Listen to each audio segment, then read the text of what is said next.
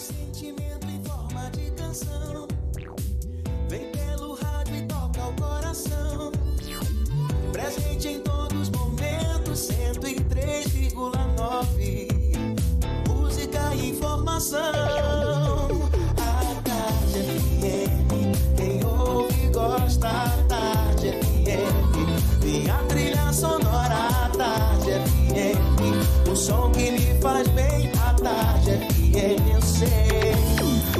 Quem ouve gosta. A tarde FM, quem ouve gosta. A tarde FM, quem ouve gosta. A partir de agora, na Tarde FM, Isso é Bahia. Um papo claro e objetivo sobre os principais acontecimentos do dia. Um programa com a marca do Grupo A Tarde de Comunicação e do Bahia Notícias. Para botar tempero no começo da sua manhã. Isso é Bahia. Isso é Bahia. Apresentação: Jefferson Beltrão e Fernando Duarte. Isso é Bahia. Oferecimento Ferreira Costa. Tudo para casa, construção e decoração. Salve, salve, bom dia! Seja bem-vindo, seja bem-vinda! Estamos começando mais um Isso é Bahia e vamos aos assuntos que são destaque nesta terça-feira, 26 de maio de 2020. Moradores desrespeitam o isolamento e fazem guerra de espadas em Salvador. Polícia Militar encerra nova festa particular em Lauro de Freitas. Prefeitura interdita concessionária de veículos por descumprimento de medidas. Após antecipação de feriados, operações de ferryboat e lanchas são suspensas. Testes rápidos em Massaranduba e no Uruguai detectam 44 novos casos de Covid-19. Bahia registra 17 mortes pelo novo coronavírus nas últimas 24 horas e número chega a mais de 400 óbitos. Aniversário de Santa Dulce dos Pobres vai ser comemorado pelas redes sociais. MEC suspende pagamento de parcelas do FIES. TV Enem expande atuação e passa a levar aulas para estudantes da rede pública também pela TV Câmara. CESAB identifica crescimento de 815% nos casos de chikungunya na Bahia. São alguns dos assuntos que você acompanha a partir de agora no Isso é Bahia. Programa, você sabe, recheado de informação. Temos aqui notícias, bate-papo, comentários para botar tempero no começo da sua manhã. E neste clima de terça-feira, mais um feriado antecipado. Hoje é o dia da independência do Brasil na Bahia, seu Fernando Duarte. Bom dia! Nasce sol, 2 de julho. Hoje não é 2 de julho, mas é o feriado de 2 de julho. Bom dia, Jefferson. Bom dia, Paulo Roberto na operação, Rodrigo Tardio e Vanessa Correia na produção. E um bom dia para os nossos queridos ouvintes, aqueles que seguem em quarentena, em isolamento social, agora justificado também por conta do feriado do 2 de julho, mas também aqueles profissionais que ainda demandam sair de casa profissionais da área de segurança pública, da área de saúde, metroviários, rodoviários, motoristas de táxi, de aplicativo, profissionais que atuam em serviços essenciais. Sejam todos muito bem-vindos a mais uma edição do Isso é Bahia. Como sabemos, com aquele cheiro de café que Paulo Roberto sempre traz aqui para o estúdio. Ele que hoje está tomando um pouco mais de café, acho que exagerou no licor ontem à noite Sejam todos muito bem-vindos a mais uma edição do Isso é Bahia. Fernando, como cantor de hino cívico, é um excelente comentarista, viu? Parabéns. Olha, a gente lembra, você nos acompanha também pelas nossas redes sociais, tem o nosso aplicativo. Pela internet é só acessar atardefm.com.br. Pode também nos assistir pelo canal da Tarde FM no YouTube, se preferir pelo portal à tarde. E tem também o Instagram do Grupo à Tarde, estamos ao vivo também são os nossos canais de comunicação à sua disposição para participar, para nos assistir, nos ouvir, enviar suas mensagens. Lembra aí, Fernando. O WhatsApp é o 71993111010 e você pode interagir conosco também no YouTube e no Instagram. Mande a sua mensagem e esteja conosco aqui no estúdio. Tudo isso e muito mais a partir de agora para você.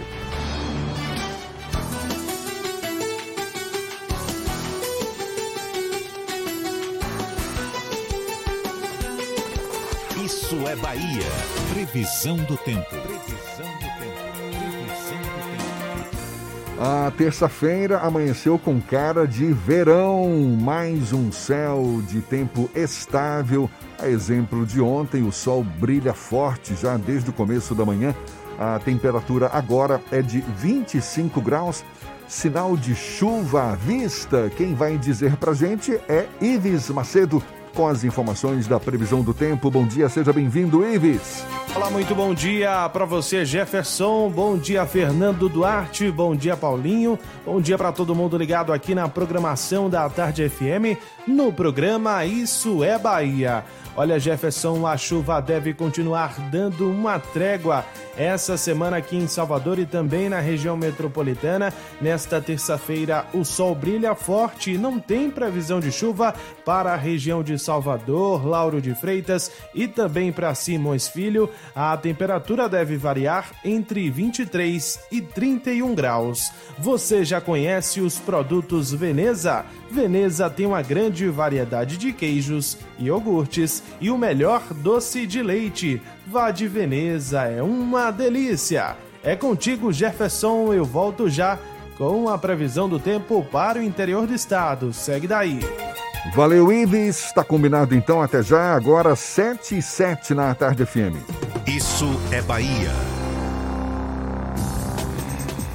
A cada nova semana, as projeções sobre o pico da pandemia do novo coronavírus em Salvador e na Bahia acabam sendo alteradas. Antes previsto para o começo de maio, a perspectiva agora sugere que o pico da doença seja alcançado em junho, quando haverá a sobrecarga do sistema de saúde público e privado. O desafio das autoridades públicas é estar menos despreparado para enfrentar o problema, que vai chegar a qualquer momento, quer queiramos ou não. Por mais absurdo que possa parecer, é melhor torcer pelo adiamento do pico do que pela antecipação dele. Essa diferença pode significar algumas centenas de vidas salvas. E o governador Rui Costa e o prefeito Assemineto sabem disso. Por essa razão, ambos têm tomado medidas duras para tentar postergar a chegada do pico da Covid-19. Esse é o tema do comentário político de Fernando Duarte. Isso é Bahia. Política. Tarde FM.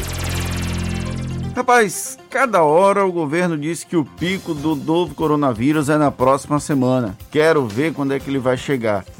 Eu já perdi a conta de quantas vezes eu ouvi esse tipo de reclamação. Ela não vem da imprensa, frequentemente é acusada de torcer para o vírus. Vem da população que na Bahia segue em isolamento social desde a metade de março e sem uma perspectiva clara de um protocolo de reabertura das atividades. E por mais absurdo que possa parecer, há muito, mais, há muito o que se comemorar a cada novo adiamento desse pico de contaminação. Na última sexta-feira, um levantamento que é feito dia a dia pela coeditora do Bahia Notícias, Rebeca Menezes, apontou que se não houvesse incremento da oferta de leitos de UTI para Covid-19 na Bahia, o colapso da saúde começaria ali. A perspectiva acabou mais otimista do que um primeiro dado, ainda em março, que sugeria sobrecarga no começo de maio. Ainda assim, a data acabou postergada e sem antecipação desses feriados, ontem, hoje e amanhã, poderia ser já essa semana.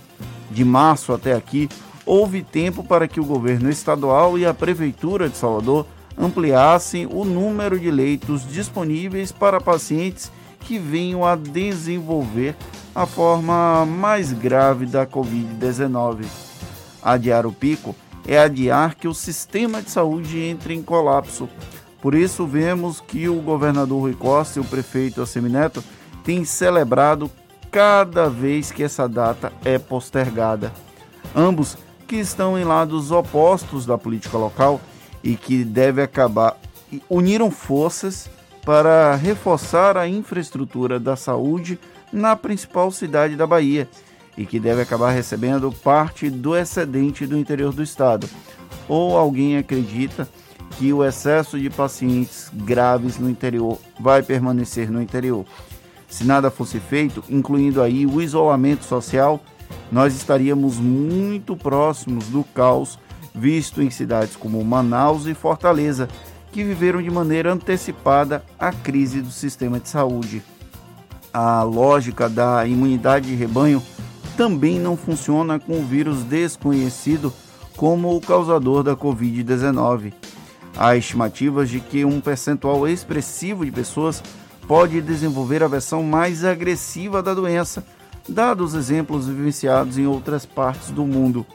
Caso mantida essa perspectiva, a falta de investimento no sistema de saúde no passado iria provocar cenas ainda mais assustadoras do que as vistas na Itália, onde ficou exposta de maneira explícita a demanda por escolha entre quem vive e quem morre. Até aqui, estamos longe disso e esperamos sinceramente que assim permaneçamos. Além disso, ainda garantimos mais tempo para que o mundo encontre uma vacina ou até mesmo um remédio que abrange as perdas de vidas humanas. Não achemos que adiar o pico é atrasar a chegada do problema. O coronavírus vai arrombar a porta de Salvador e da Bahia, como fez em outras partes do mundo. No entanto, se estivermos menos despreparados para lidar com ele, talvez fosse um pouco pior. Como diziam nossos avós, tataravós, é melhor prevenir do que remediar. Palavras do prefeito ACM Neto: estamos matando um leão por dia. E é a pura verdade. A gente ainda está no olho do furacão, por mais que medidas sejam adotadas, com a perspectiva aí de colapso no sistema de saúde público, também privado. Esse pico da pandemia que mais cedo ou mais tarde vai acabar chegando é uma situação muito difícil, muito delicada e que provoca muitas incógnitas na cabeça das pessoas, porque a gente ainda não sabe como vai se dar a volta à normalidade enquanto estamos no meio dessa pandemia. E olha só, Fernando, mesmo após a antecipação dos feriados na tentativa de conter o avanço do novo coronavírus aqui na capital baiana, a prefeitura anunciou mais medidas restritivas na cidade e agora atingindo os bairros de Massaranduba e Uruguai, que tem 111 casos confirmados de Covid-19. Esses dois bairros estão agora na mira das ações voltadas a ampliar o isolamento social. Esse é o principal assunto na edição de hoje do Jornal à Tarde. Aqui, segundo a reportagem, são oito os bairros da capital que estão com medidas mais duras. Plataforma, Brotas, Cosme de Farias, Lobato, Liberdade e Bonfim. Apenas atividades essenciais podem funcionar nesses bairros, como farmácias, supermercados, em todos os locais, além do fechamento do comércio formal e informal, são realizados testes rápidos, medição de temperatura e distribuição de cestas básicas e máscaras. O anúncio dessas novas medidas em Massaranduba e Uruguai foi feito ontem pelo prefeito Assemineto durante a divulgação de uma parceria com o Fundo das Nações Unidas para a Infância, a, o, o Unicef, para a doação de kits de limpeza e higiene à população mais vulnerável. Portanto, novas medidas sendo adotadas para conter o avanço do novo coronavírus, quem sabe retardar a chegada desse pico e não comprometer o sistema de saúde nos hospitais, clínicas, enfim.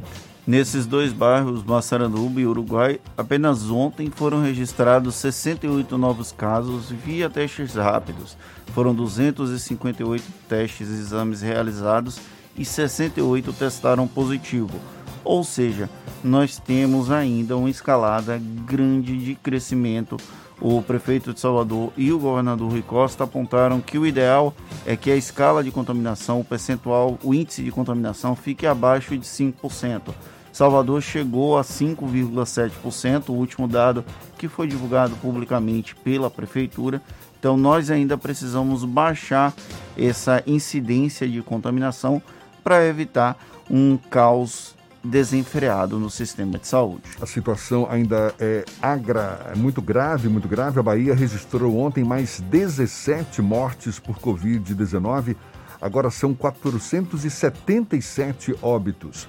O estado ainda contabiliza mais 14 mil novos casos, perdão, contabiliza mais de 14 mil casos confirmados da doença. São 305 só nas últimas 24 horas. Dos casos confirmados, de acordo com a CESAB, a Secretaria Estadual da Saúde, 3.965 são de pessoas que estão recuperadas. No Brasil, o número de casos de Covid-19 subiu para 374.898 e o de mortes chegou a mais de 23 mil, segundo o boletim de ontem do Ministério da Saúde. Nessas últimas 24 horas foram confirmados 11.687 novos casos e 807 óbitos. Com isso, pelo segundo dia seguido, o Brasil superou os Estados Unidos no número de mortes causadas pelo novo coronavírus, registradas em um intervalo de 24 horas. E a SEDU, Secretaria Municipal de Desenvolvimento e Urbanismo, interditou ontem a concessionária Via Sul Veículos, aquela concessionária que vende Jeep, eh, ali no bairro do Rio Vermelho, que estava funcionando de forma irregular. No momento da fiscalização, os agentes do órgão flagrar, frag, hum, flagraram, eita, quase que não sai, o estabelecimento com showroom aberto e atendimento a clientes. A interdição ocorreu porque a loja funcionava em um dia de feriado antecipado e também por infringir o decreto que proíbe o funcionamento de estabelecimentos com área superior a 200 metros quadrados. A força-tarefa da SEDU, com o apoio da Guarda Municipal, realizaram cerca de 26.200 vistorias, 1.440 estabelecimentos foram interditados. E olha só a falta de consciência. Moradores desrespeitam o isolamento e fazem guerra de espada em Salvador, achando que de fato era São João, né? Nada a ver, a gente dá os detalhes já já para você. Agora 7h17 na Tarde FM.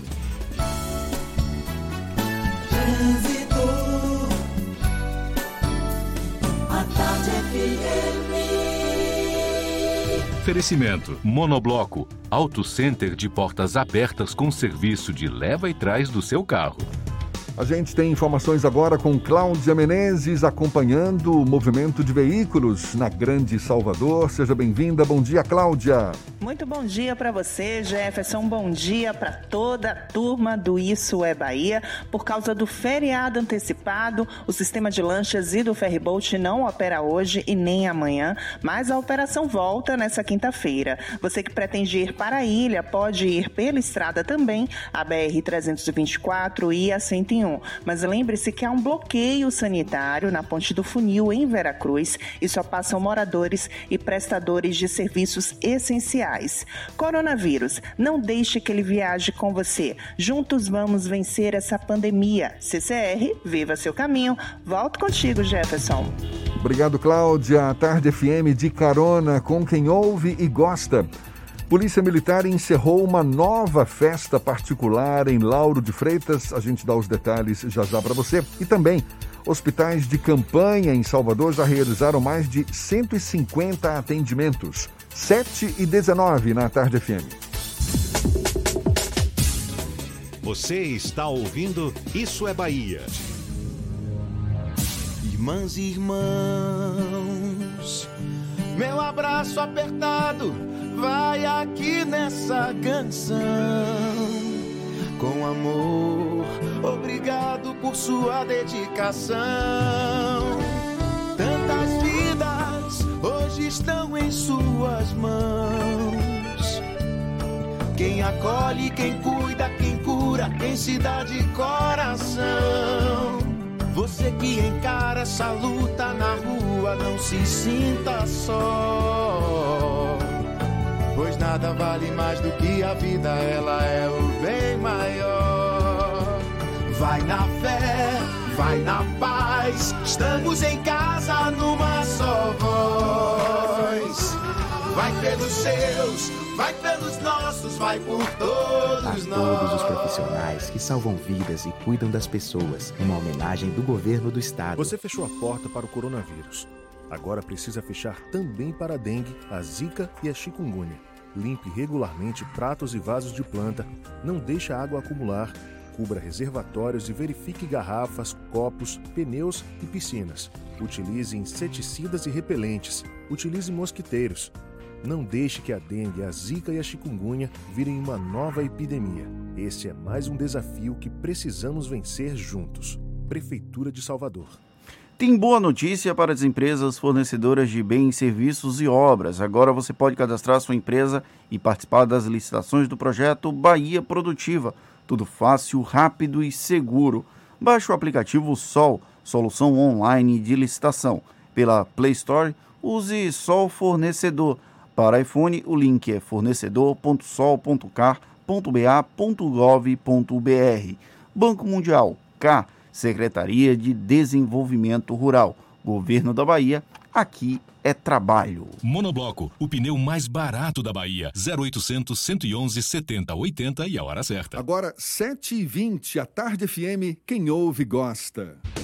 Você sabia que na Monobloco os pneus velhos deixados pelos clientes podem virar chachim, cadeira e até asfalto? E que a Monobloco apoia o esporte amador e a cultura? E que também na Monobloco uma parte do lucro do serviço do seu carro você pode direcionar para algumas instituições beneficentes? Não sabia? Então se ligue. Monobloco faz tudo de mecânica e tem o pneu mais barato da Bahia. Água de Meninos, Lauro de Freitas e Abrantes.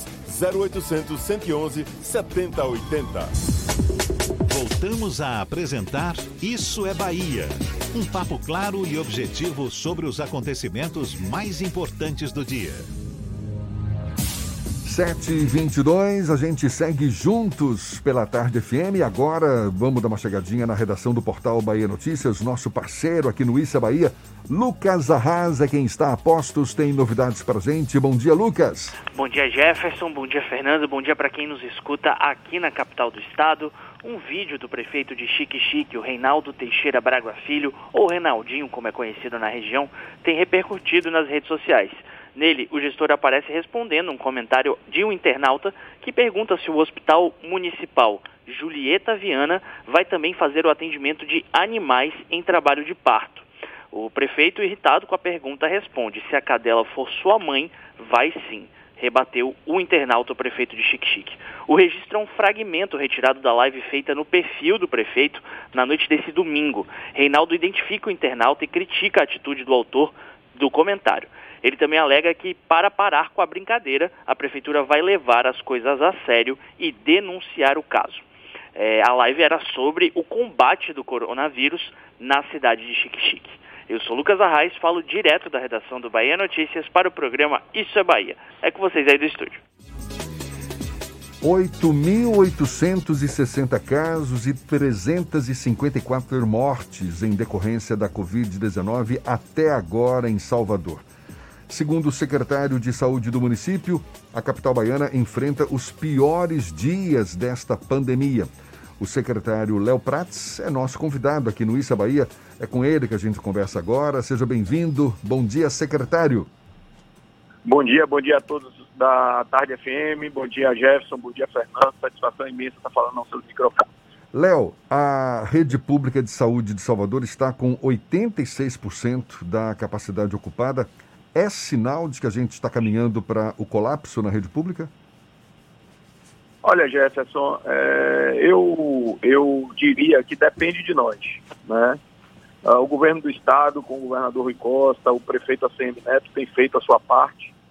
Nós temos toda semana aberto leitos, novos leitos de UTI com respiração em Salvador. É, há um esforço grande é, para que o sistema não entre em colapso, mas nós temos limitações também. É preciso se dizer isso com clareza às pessoas. É, e a gente não está conseguindo, ontem à noite a gente até discutia com o prefeito Neto, a gente não está conseguindo baixar a taxa de ocupação de leitos de UTI. Isso é muito preocupante porque a nossa capacidade é, de ampliação de leitos vai se esgotar, é finita, né? é, e a demanda continua crescendo. Na verdade, ontem a ocupação era de 86% de manhã, mas hoje nós já amanhecemos com 88% de ocupação dos leitos de UTI. Então essa é uma preocupação enorme, né? É o principal motivo das medidas restritivas, né? Que é possibilitar que a pessoa tenha direito de lutar pelo seu bem mais precioso que é a vida e se a gente perdeu esse contato. Vamos retomar, portanto, o contato com o secretário municipal Léo Prates, que fala conosco sobre essa situação preocupante na capital baiana. Olha só, ontem 86% da capacidade ocupada, hoje já 88%, ou seja, sinal de que a situação está cada vez mais crítica. Secretário Municipal Léo Prates. Jefferson, enquanto isso, uma informação que ainda está em processo de apuração. Quatro carros da Polícia Federal estão no Palácio das Laranjeiras, a residência oficial do governador do estado do Rio de Janeiro, na zona sul da cidade. A investigação tem relação com as possíveis fraudes nos hospitais de campanha do estado. Daqui a pouquinho, assim que nós tivermos mais informações, trazemos para os nossos ouvintes aqui da Tarde FM. E a gente retomou o contato com o secretário Léo. Está nos ouvindo, secretário? Muito bem, Jefferson. Então eu falava, as cenas de ontem à noite, por exemplo, em vários locais da cidade, nos deixaram bastante entristecidos e preocupados. Né? Cenas de São João pelos bairros, não é momento para isso, não é momento para festejar, é, é, um momento de extrema gravidade na cidade, é, nos preocupa bastante, nós já estamos é, com, com mais de 300 soteropolitanos mortos uh, nesses 70 dias de Covid, né, do dia 13 de março, 70 e poucos dias de Covid. Então, um número bastante expressivo é, de, de, de entes queridos que perdemos na nossa cidade. Eu quero me solidarizar com essas famílias que perderam pessoas e que entendem é, hoje a gravidade desse vírus. Ô, secretário, pois é, estava afirmando aí agora há pouco que depende de nós, não é? Quem sabe conseguir uh, amenizar essa situação toda. Teve, está tendo, né, essa antecipação dos feriados aqui em Salvador, exatamente para ampliar o isolamento social e evitar o aumento do número de infectados. Agora, pelo menos no primeiro dia, e o senhor mesmo confirmou aí, várias localidades com movimento aparentemente normal. Eu passei pela Avenida Dorival Caymmi em Itapuã. Lojas de roupas, calçados funcionavam normalmente na avenida paralela, onde o, o, fluxo de veículos por volta das 10 e meia da manhã, sentido aeroporto, parecia horário de pico. Como é que, como é que você avalia a receptividade dessas medidas por parte da população? Olha, Jefferson, é, o nosso principal objetivo é diminuir a taxa de transmissão. Eu acho que com a instituição do feriado você vai conseguir. Agora, é, qual o volume disso que você vai conseguir? Eu volto a dizer, depende das pessoas. Nós não temos condições de fiscalizar a cidade toda. Né? É, nós somos uma cidade de mais de 3 milhões, ou de quase 3 milhões de pessoas. Então, uh, é uma cidade bastante, é, é, bastante adensada, com localidades extremamente distantes. Nós não, não temos condições de estar presentes. É preciso que as pessoas tenham consciência civil da saúde pública. É, nós estamos protegendo a vida delas, mas é preciso que elas se protejam. Eu tenho dito que o maior gesto de amor que você pode ter com seus familiares, seus amigos, é ficar em casa. Agora, nós precisamos da colaboração das pessoas. Vamos ter uma redução, mas se mantiver a curva, não uma, a redução que nós esperávamos, que nós poderíamos ter, melhor dizendo. Eu acho que é isso que nós precisamos ter clareza. Esses dias de feriado, nós poderíamos ter uma, uma taxa de isolamento muito maior do que a que nós estamos. Claro que com o feriado você vai ter é, uma diminuição do fluxo de pessoas, uma redução do contato social, mas ela podia, e aí eu estou de acordo com você, ser muito mais expressiva. Léo, antes de tudo eu queria me solidarizar, uma parte da sua família acabou contaminada pelo Covid, mas pela a gente acompanha nas redes sociais, já tem, todo mundo já testou negativo é, solidarizar com você que está nesse momento e enfrentando também essa situação. É, eu queria perguntar para você como é que está a situação. O prefeito daqui da capital baiana a Semineto, falou ontem dos 86% das, dos leitos de UTI ocupados, mas existe uma perspectiva de ampliação da oferta desses leitos de UTI. Qual é a capacidade máxima de leitos que a capital baiana vai ter e qual o percentual ideal de ocupação que vocês estão, estão trabalhando nesse período? Olha, boa pergunta, Fernando. Na verdade, o ideal para nós começarmos, nós estamos falando do ideal, para nós começarmos as medidas de flexibilização seria 50% da ocupação dos UTI. É, mas os técnicos acreditam que é, dá para nós começarmos a pensar em, uma, em, em, algumas medidas de flexibilização, baixando essa taxa para 70%. Mas o ideal e o que é, se preconiza é 50% da ocupação dos leitos de UTI. Até porque nós fizemos um, uma expansão expressiva na cidade. Né? Só até o dia de hoje, só a prefeitura já colocou em funcionamento 129 leitos de UTI com respiração exclusivos para a Covid. Né? É, lembrando que essa parte de infectologia é no teto do Estado, nós estamos apoiando aí nesse trabalho em conjunto com o Fábio Vilas Boas, que tem sido um companheiro, um, um conselheiro nessas ações, e com o governador Rui Costa. Uh, mas, nós, como eu disse a você, nós temos limite. Hoje, hoje que é um dia muito importante para a Bahia, né? Hoje, hoje a Irmã Dulce faria aniversário. Nós vamos abrir lá o Sagrada Família para começar uh, testar lá todo o serviço que foi feito. Nós vamos abrir cinco leitos de UTI e 20 leitos clínicos. O leito clínico é aquele leito mais simples. E aí, na segunda-feira, a ideia é abrir os 20 leitos de UTI lá da primeira fase, com mais 55 leitos clínicos. Então, veja que é, nós estamos fazendo tudo que é possível, né? É, comprando leitos na rede privada, é, colocando hospitais em funcionamento, assim também está fazendo o governo do Estado. Mas há um teto, isso tem limite. A nossa meta, Fernando, é botar entre, algo em torno entre 200 e 250 leitos de UTI, essa é a nossa meta, o que seria, eu acho que entre as capitais do Brasil seria se não a maior, uma das maiores capitais, um dos maiores esforços feitos exclusivo por, por capitais, né? É, essa é a nossa meta, nós estamos trabalhando todos os dias por isso. Mas eu volto a dizer a você, é, nosso esforço tem limite, né? Até mesmo de execução, porque você está fazendo hospitais que normalmente você levaria um ano, um ano e meio planejando, construindo, em 30, 40 dias. Então, você sempre se depara com uma coisa, outra que, que é, precisa, precisa ser melhor ajustada, por isso que a gente abre o Sagrada hoje para é, uma fase experimental até segunda-feira, e na segunda-feira a gente coloca o que nós imaginamos já lá em funcionamento, que é os 20 leitos de UTI e 55 clínicos. Mas nós ficamos muito preocupados porque nós estamos fazendo toda essa expansão expressiva na cidade, o governo do estado também está fazendo, e a gente não vê a taxa de ocupação de UTI abaixar. Com essa taxa de ocupação de leitos de UTI em alta e também esse crescimento de casos, é, digamos, em franca expansão aqui na cidade, a retomada econômica cada vez mais distante também, não é, Léo? Olha, se nós não conseguirmos, com todo esse esforço uh, que nós estamos fazendo uh, é, para ampliação dos leitos de UTI, porque veja, uh, todas as medidas restritivas são para igualar oferta e demanda. É, demanda por leitos de UTI, ou seja, a procura por leitos de UTI e a oferta por parte do poder público.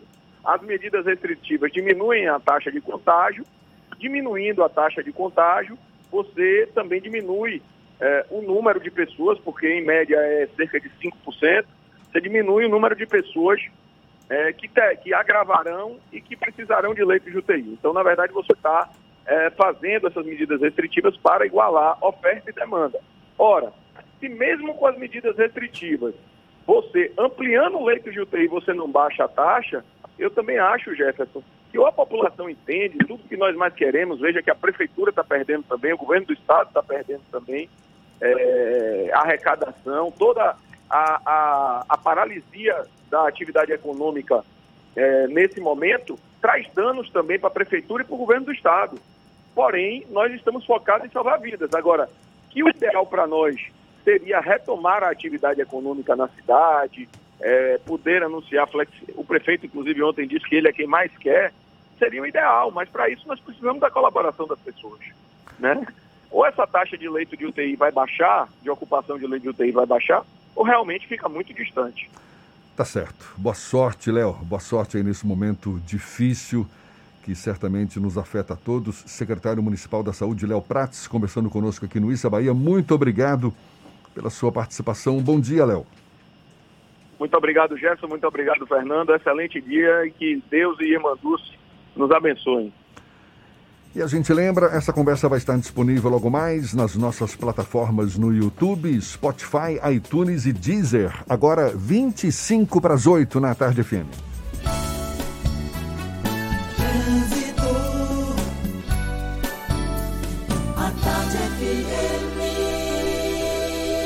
Oferecimento: Monobloco, Auto Center de portas abertas com serviço de leva e trás do seu carro. Temos novas informações com Cláudia Menezes. É você, Cláudia. Estou de volta, Jefferson, com mais informações. E Orla, para quem saiu do Rio Vermelho vai em direção a Itapuã, está fluindo bem. Agora, trecho lá em Itapuã tem um pouquinho de intensidade nas imediações da Sereia. Para quem saiu da Lucaia, as avenidas Juraci Magalhães e a ACM têm boa fluidez em direção à região do Iguatemi nesse momento.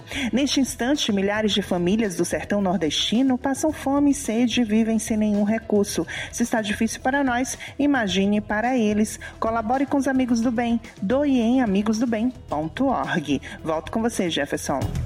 Obrigado, Cláudia. Tarde FM de carona com quem ouve e gosta. Mulheres que deram à luz recentemente são testadas para Covid-19 e têm resultado em menos de 24 horas na capital baiana. Detalhes ainda nesta edição. A Tarde FM, 24 para as 8 agora. Você está ouvindo Isso é Bahia. Você sabe o que a Assembleia faz? Faz valer os seus direitos. Lutando para evitar a saída da Petrobras e manter empregos e investimentos no Estado. Também cria políticas que valorizam as mulheres, os negros, o público LGBT e a oferta de uma educação de qualidade para indígenas. E ainda dão prioridade de matrícula em escolas públicas às crianças filhas de vítimas de violência doméstica. Porque para a Assembleia, garantir o direito dos baianos é o nosso dever. Assembleia Legislativa da Bahia, fazendo valer. Você sabia que na Monobloco os pneus velhos deixados pelos clientes podem virar chachim, cadeira e até asfalto? E que a Monobloco apoia o esporte amador e a cultura? E que também na Monobloco uma parte do lucro do serviço do seu carro você pode direcionar para algumas instituições beneficentes? Não sabia? Então se ligue. Monobloco faz tudo de mecânica e tem o pneu mais barato da Bahia. Água de Meninos, Lauro de Freitas e Abrantes. 0800 111 7080. Saudade de passar férias no paraíso? A hora de planejar é agora. Conheça o Vivan Eco Beach Resort e não espere para programar dias incríveis na sua casa de férias com serviço de resort e tudo de bom que a praia de Itaipu de Fora, em Barra Grande, oferece. Parcelas a partir de 329 reais. Equipe online pelo WhatsApp 71997208184. Vivan Eco Beach Resort. Realização Construtora VCA. Vendas Imobitour e mais ágil. Tem notícia boa para empresas fornecedoras de bens, serviços e obras. Agora você pode cadastrar sua empresa e participar das licitações do projeto Bahia Produtiva. Tudo fácil, rápido e seguro. Baixe o aplicativo Sol, solução online de licitação. Pela Play Store, use Sol Fornecedor. Para iPhone, o link é fornecedor.sol.car.ba.gov.br. Banco Mundial, CAR, Secretaria de Desenvolvimento Rural, Governo da Bahia. Aqui é trabalho. Central Papelaria, os melhores preços e a maior variedade em material escolar e escritório da Bahia e a hora certa. A tarde FM, 22 para as 8. 3369 mil, Central Papelaria, variedade assim você nunca viu. 3369 mil, é só ligar. 3369 mil, Central Papelaria, você encontra tudo em material escolar. Tudo pro seu escritório, variedade fácil de estacionar. 3369 Ligue 3369 mil, a maior variedade em material escolar e de escritório. Central Papelaria Lauro de Freitas. 3369 mil. Voltamos a apresentar Isso é Bahia. Um papo claro e objetivo sobre os acontecimentos mais importantes do dia. Já já tem as dicas da Marcita para amenizar o seu isolamento social, a sua quarentena. Primeiro vamos à redação do Portal à Tarde. Thaís Seixas tem novidades para gente. Bom dia, Thaís. Oi, Jefferson, bom dia. Bom dia, Fernando e aos nossos ouvintes do Isso é Bahia. Sim, temos novidades. O Hospital Sagrada Família será reaberto logo mais às 10h30 da manhã, após ser requisitado administrativamente pela Prefeitura de Salvador. A unidade é gerida pelas obras sociais Irmã Dulce e vai tratar apenas pacientes com a Covid-19. Inicialmente, o hospital vai contar com 75 leitos para pacientes encaminhados pela regulação, sendo 20 leitos de UTI e 55 clínicos. A entrega do local será feita pelo prefeito Assemineto e pelo secretário municipal de saúde, Léo Prates. E a Câmara dos Deputados deve votar hoje a Lei de Emergência Cultural, que dispõe sobre ações de apoio ao setor cultural durante a pandemia do coronavírus. O projeto de lei tem autoria conjunta e é encabeçado pela deputada federal e relatora do texto, Jandira Fegali. A proposta é fornecer uma renda emergencial para os trabalhadores informais do setor que ganham até dois salários mínimos e que tiveram a fonte de renda afetada pela pandemia. A comprovação profissional será feita por meio do Banco de Dados da União, estados e municípios. Além disso, a lei também prorroga por um ano o prazo de projetos culturais aprovados pelo Poder Executivo e que estavam em execução antes da pandemia. Essas e outras notícias estão no portal atarde, atarde.com.br. Vamos ouvir agora as dicas da Macita. Shows, dança, teatro, música, diversão. Ouça agora as dicas da Marcita com Márcia Moreira. Olá, vamos às dicas para esta terça-feira. De 1 de junho a 31 de julho, a Nave Gris Companhia Cênica receberá obras de bailarinos, coreógrafos, performers e artistas do audiovisual de todo o país que exploram a linguagem da videodança. As produções selecionadas estarão na Gira, Mostra Nave Gris de Videodança, que tem previsão de estreia para o segundo semestre deste ano na cidade de São Paulo. Tanto o regulamento da mostra como o formulário para as inscrições estão disponíveis no site navegris.com.br. Para esta edição serão selecionadas 20 videodanças. Sua primeira live teve um público de 2 milhões e meio de pessoas. Ele gostou tanto da experiência que vai repetir a dose. O cantor e compositor pernambucano Alceu Valença apresenta a live Alceu na Toca. Diretamente de sua casa no Rio de Janeiro, o artista interpreta temas relacionados às ruas, estradas e caminhos que percorre ao longo de mais de quatro décadas de carreira, desta vez a partir de sua relação com a cidade de Olinda e de lá para outros cantos do mundo. Para Alceu Valença, esta é uma forma de levar esperança para as pessoas neste momento de pandemia. A live vai ser amanhã, às nove da noite, no canal do artista no YouTube. As dicas para curtir de casa no meu Instagram, Dicas da Macita. Beijos e fique em casa. Isso é Bahia. Apresentação: Jefferson Beltrão e Fernando Duarte. A Tarde FM. Quem ouve, gosta. Com o isolamento social e parte do comércio fechado, cresce a demanda por compras pela internet. E exatamente por isso é bom ficar atento à segurança nesse ambiente virtual, já que as fraudes costumam ser recorrentes. Criminosos aproveitam a situação e agem para tentar enganar o consumidor. Pois é, sobre como se prevenir e manter a segurança nas compras feitas pela internet, a gente conversa agora com o advogado e consultor jurídico em direito do consumidor, Jorge Araújo, nosso convidado aqui no Issa Bahia. Muito obrigado por aceitar nosso convite. Seja bem-vindo, doutor Jorge. Eu que agradeço, Jefferson. Bom dia a você, bom dia, Fernando, e a todos os ouvintes que estão aí nos acompanhando. Por mais que o consumidor tenha as devidas precauções, consiga um canal de diálogo com o fornecedor, monitore a compra feita pela internet, na sua avaliação, quais são os sinais determinantes, o limite da tolerância para o consumidor ter a certeza de que está sendo enganado e que deve brigar pelos seus direitos na justiça? Olha, Jefferson, o consumidor sempre deve se atentar, antes de efetuar qualquer compra pela internet, é, que esse ambiente é muito suscetível à fraude.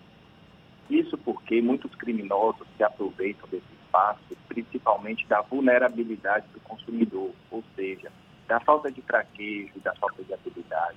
Ainda mais nesse período que as compras pela internet têm sido a única opção, justo porque os estabelecimentos estão fechados e só resta, na maioria das vezes, comprar no ambiente virtual. E aí os criminosos terminam criando páginas falsas, terminam divulgando anúncios que na verdade não existem e divulgando produtos, serviços que eles sequer prestam. Por conta disso, o consumidor deve fazer sempre uma dupla verificação, verificar, portanto, a página e as avaliações daquele comerciante ou daquele, daquela empresa. Por isso, é importante que a gente sempre destaque é, que existem muitos mecanismos de segurança e de credibilidade que conferem ao consumidor uma segurança na relação. Porque muitas vezes o que os consumidores têm relatado é que depois da compra eles sequer recebem uma mensagem do fornecedor, eles simplesmente somem, as empresas somem e não prestam qualquer assistência, não entregam o produto, descumprem prazos de entrega e o consumidor fica, sem dúvida, é, sem ter a quem recorrer. Então, por isso que é importante fazer uma avaliação antes da compra, se aquela compra é segura ou não. E para isso nós aqui passamos algumas dicas para que o consumidor se sinta mais à vontade e aí ele possa verificar a confiabilidade daquele fornecedor. E a primeira delas é, sem dúvida, utilizar as ferramentas que temos às mãos, que é a verificação do perfil da empresa nas redes sociais, verificar a quantidade de seguidores daquela empresa, a quantidade de interações, os comentários que aqueles consumidores relatam nas páginas. Desconfiar sempre de páginas que não apresentam informações básicas, como é, comentários, feedbacks dos consumidores, até insatisfações, qual empresa que não tem é, um atraso na entrega. Desconfiar, portanto, de páginas que não permitem comentários nas suas publicações, páginas que são muito recentes, que foram criadas com outros nomes e ali, portanto, mudaram é, o nome da empresa numa recente criação para poder driblar ali é, informações negativas, avaliações é, que não pontuam a favor da empresa. E, além disso, também o consumidor pode fazer uma consulta das reclamações na internet, colocar nos provedores de busca o nome da empresa, aliado com palavras-chave como falha na entrega, produto não entregue, essas palavras que associam uma falha na prestação de serviço. Então, o consumidor sempre deve ficar de olho nisso aí. George, tem alguns sites que são é, fundamentais nesse processo de verificação do funcionamento da entrega ou se o serviço foi bem prestado, como Reclame Aqui. Você sugere a utilização desse tipo de serviço para tentar, de alguma forma, verificar a eventual existência de fraudes em lojas virtuais e em marketplaces em geral? Sem dúvidas, Fernando. Até porque o Reclame Aqui, plataforma é, desta natureza, não avaliam só as reclamações negativas como é, um todo, mas também todo o feedback que a empresa dá, toda a prestação que a empresa dá nesse tipo de problema que o consumidor enfrenta. Por exemplo, nessas plataformas é possível ver o tempo de resposta das empresas e também se outros já, consumidores já passaram por situações semelhantes. Então, é, havendo uma série de reclamações negativas, o consumidor deve desconfiar, porque provavelmente outros consumidores já caíram em golpes semelhantes.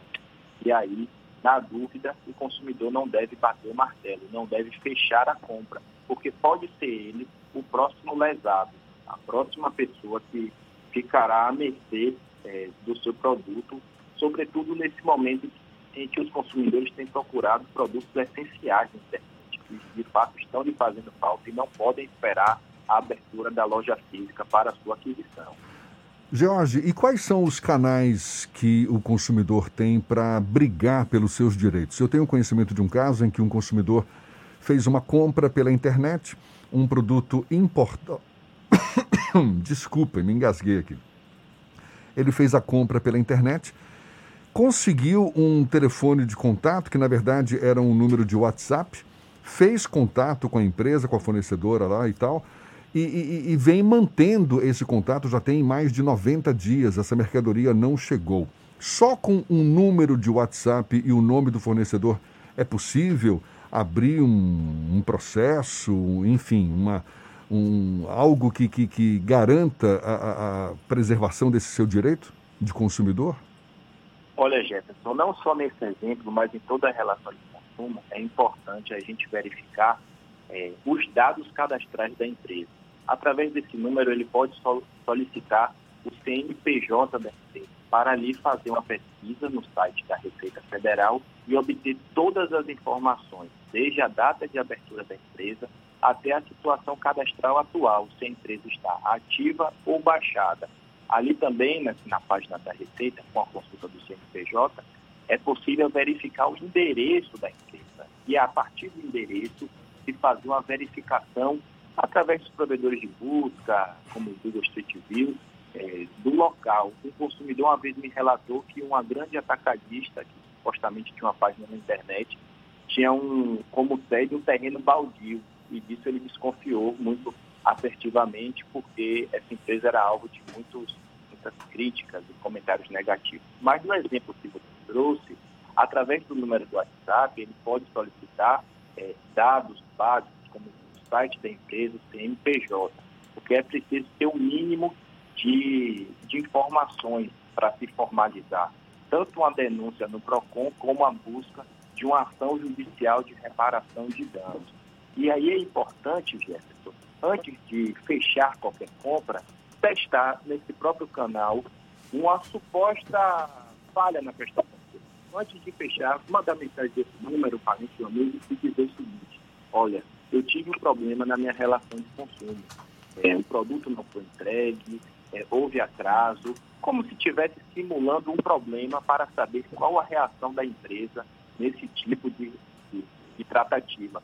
Se ela responderá prontamente, se ela se preocupará em solucionar o problema ou se ela simplesmente negligenciará, ou seja, se ela vai deixar o consumidor de lado. Mas feito qualquer depósito, qualquer pagamento, seja através de banco ou de boleto bancário, que tenha dados mínimos consumidor pode sim recorrer ao PROCON, à Justiça, para satisfazer seus direitos. Porque nesses casos, até mesmo se o consumidor fez um depósito no banco, o banco se torna responsável solidário. Isso é, ele também tem uma parcela de culpa nessa relação de consumo, porque assumiu ali manter ativa uma conta de uma empresa que sequer existe.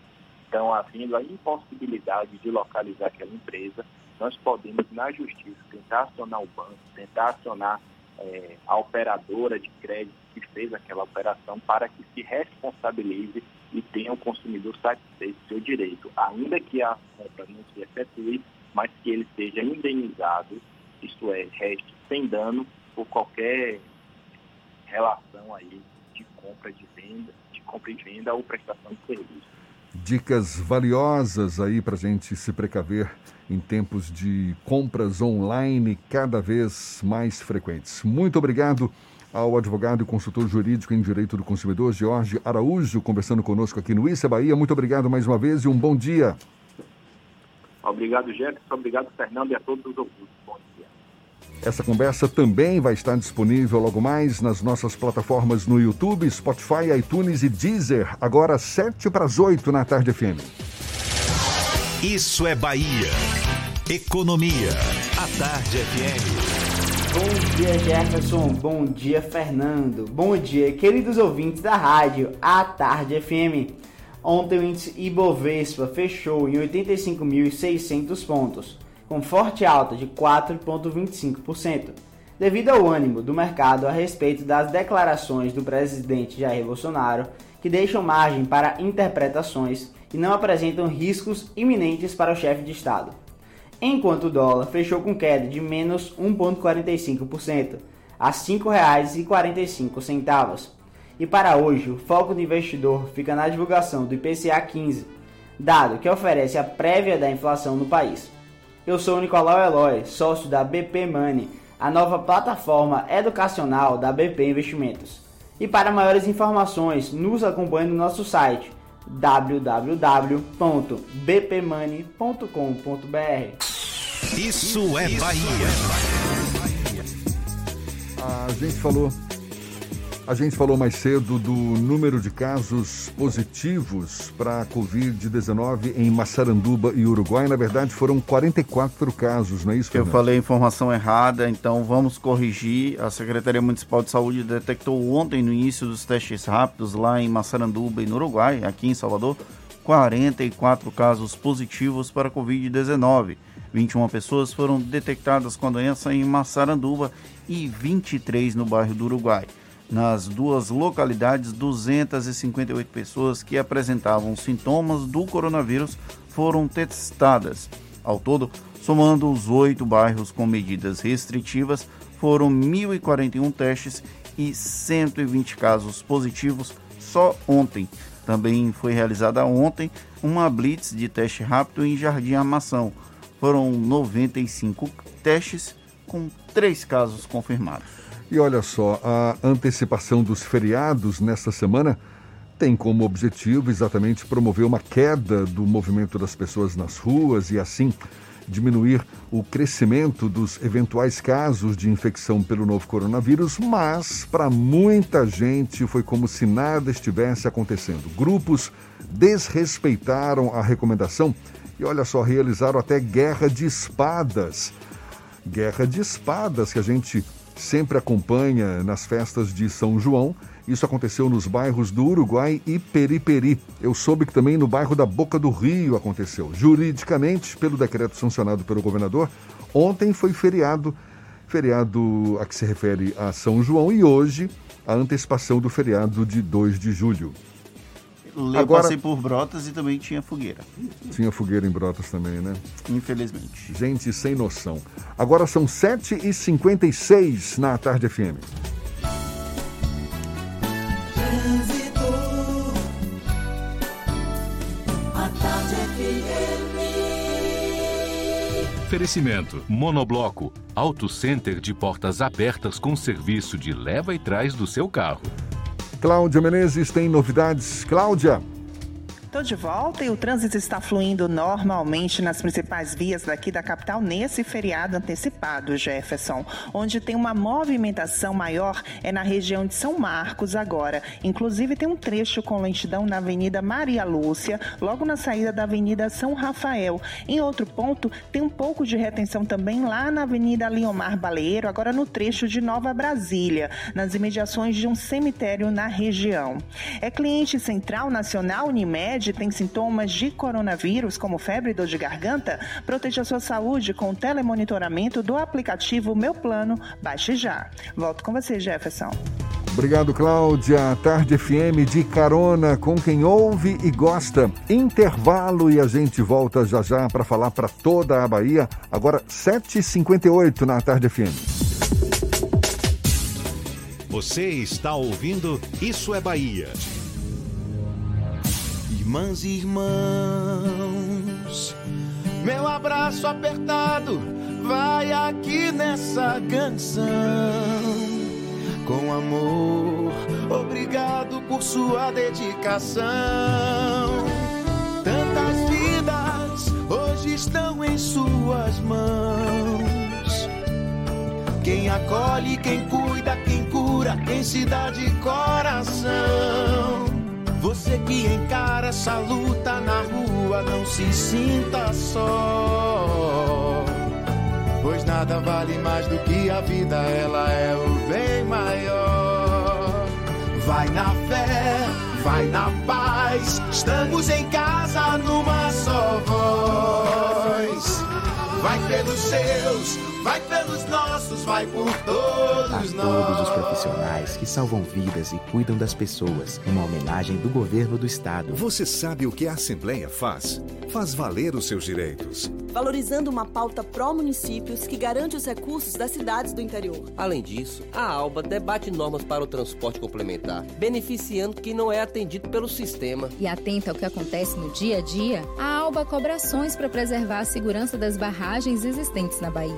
Porque para a Assembleia, garantir o direito dos baianos é o nosso dever. Assembleia Legislativa da Bahia, fazendo valer. Quando o assunto é segurança do paciente, o Hospital Santa Isabel é referência internacional.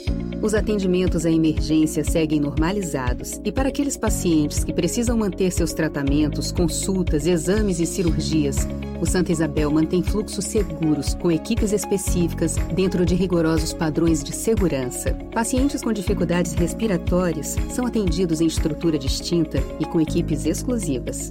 Vamos juntos superar esse momento. Tem notícia boa para empresas fornecedoras de bens, serviços e obras. Agora você pode cadastrar sua empresa e participar das licitações do projeto Bahia Produtiva. Tudo fácil, rápido e seguro. Baixe o aplicativo Sol, solução online de licitação. Pela Play Store, use Sol Fornecedor. Para iPhone, o link é fornecedor.sol.car.ba.gov.br. Banco Mundial, CAR Secretaria de Desenvolvimento Rural, Governo da Bahia. Aqui é trabalho.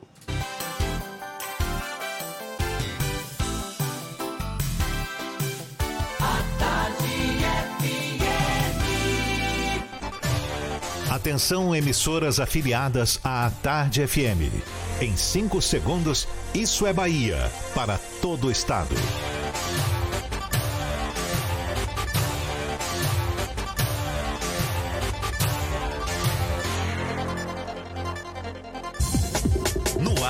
Isso é Bahia.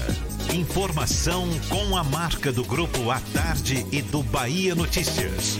Política, segurança, saúde, cidadania. Isso é Bahia. Apresentação: Jefferson Beltrão e Fernando Duarte. A Tarde FM. Quem ouve, gosta. Salve, salve, bom dia! Seja bem-vindo, seja bem-vinda. A partir de agora, Isso é Bahia em rede com emissoras de todas as regiões do estado. E vamos aos assuntos que são destaque nesta terça-feira, 26 de maio de 2020. Polícia Militar encerra nova festa particular em Lauro de Freitas. Após antecipação de feriados, operações de ferryboat e lanchas são suspensas. Bahia registra 17 mortes pelo novo coronavírus nas últimas 24 horas. O número chega a mais de 400 óbitos. Justiça suspende toque de recolher em Eunápolis. Prefeitura recorre da decisão. Prefeitura de Teofilândia, também no interior do estado, antecipa férias escolares de janeiro de 2021 para junho deste ano. Aniversário de Santa Dulce dos Pobres vai ser comemorado pelas redes sociais. MEC suspende pagamento de parcelas do FIES. TV Enem expande atuação e passa a levar aulas para estudantes da rede pública também pela TV Câmara. CESAB identifica crescimento de 815% nos casos de chikungunya na Bahia. Isso é Bahia, programa recheado de informação, com notícias, bate-papo, comentários, para botar tempero no começo da sua manhã neste feriado que não tem nada de cívico. Junto comigo, o senhor Fernando Duarte. Bom dia!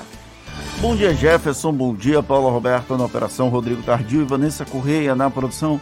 E um bom dia para os nossos queridos ouvintes e parceiros das afiliadas Itapuí FM de Tororó, Eldorado FM de Teixeira de Freitas, RB Líder FM de Rui Barbosa, Serrana Líder FM de Jacobina, Baiana FM de Itaberaba, 93 FM de Jequié Interativa FM de Itabuna, Ativa FM de Eunápolis, Cultura FM de Paulo Afonso, Líder FM de Irecê e Cidade FM de Luiz Eduardo Magalhães.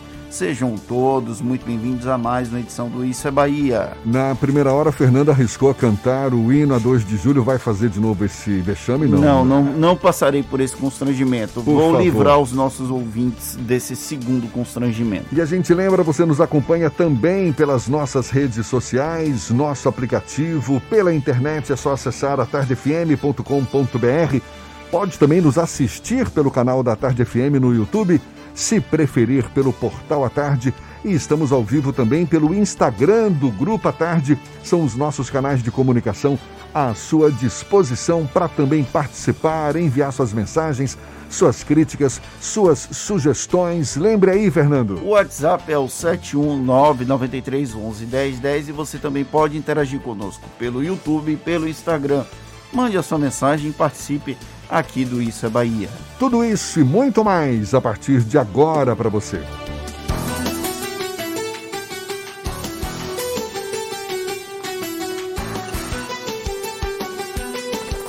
Isso é Bahia.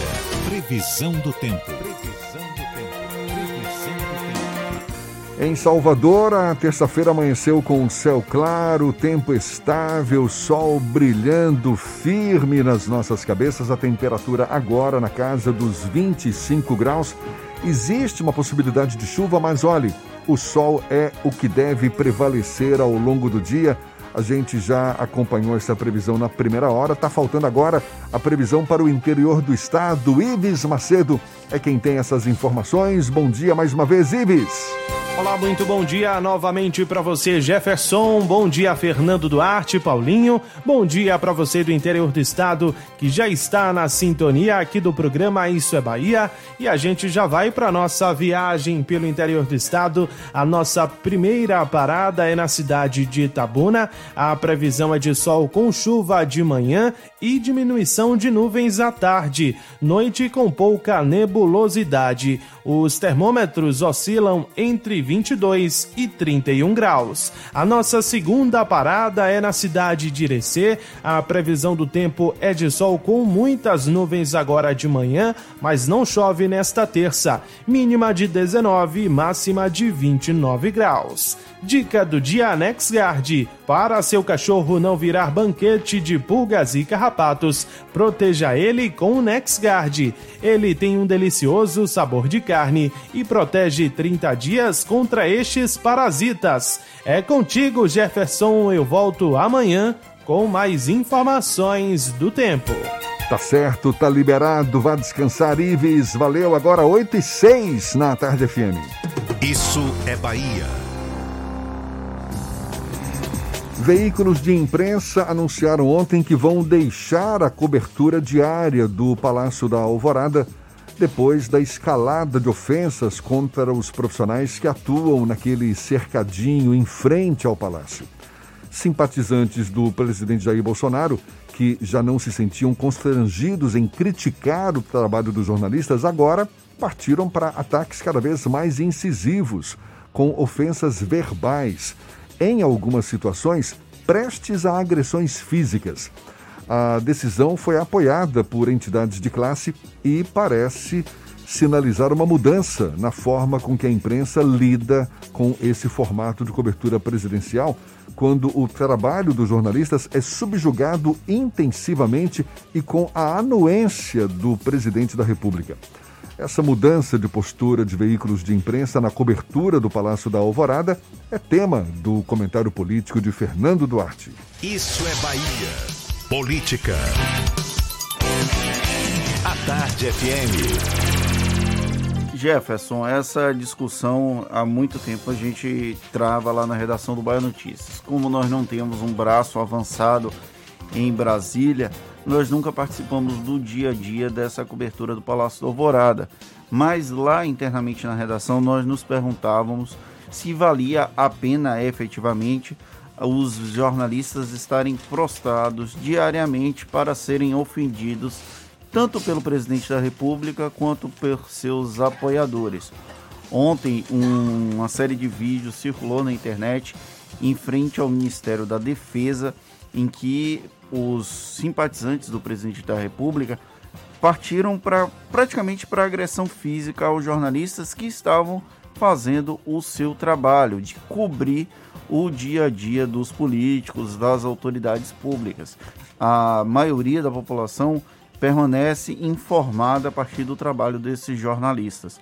E aí o Grupo Globo, a Folha de São Paulo, a Bandeirantes e hoje pela manhã eu acabei vendo o, o, portal Metrópolis, que é até parceiro do Bahia Notícias, encerraram as atividades, suspenderam as atividades temporariamente naquele cercadinho do Palácio da Alvorada, que é onde o presidente faz aquela suposta coletiva em que ele submete os jornalistas àqueles sucessivos constrangimentos de calar a boca ou de colocar aquele Marvel Lúcio, o, o comediante carioca, para simular ser ele, para conversar com a imprensa.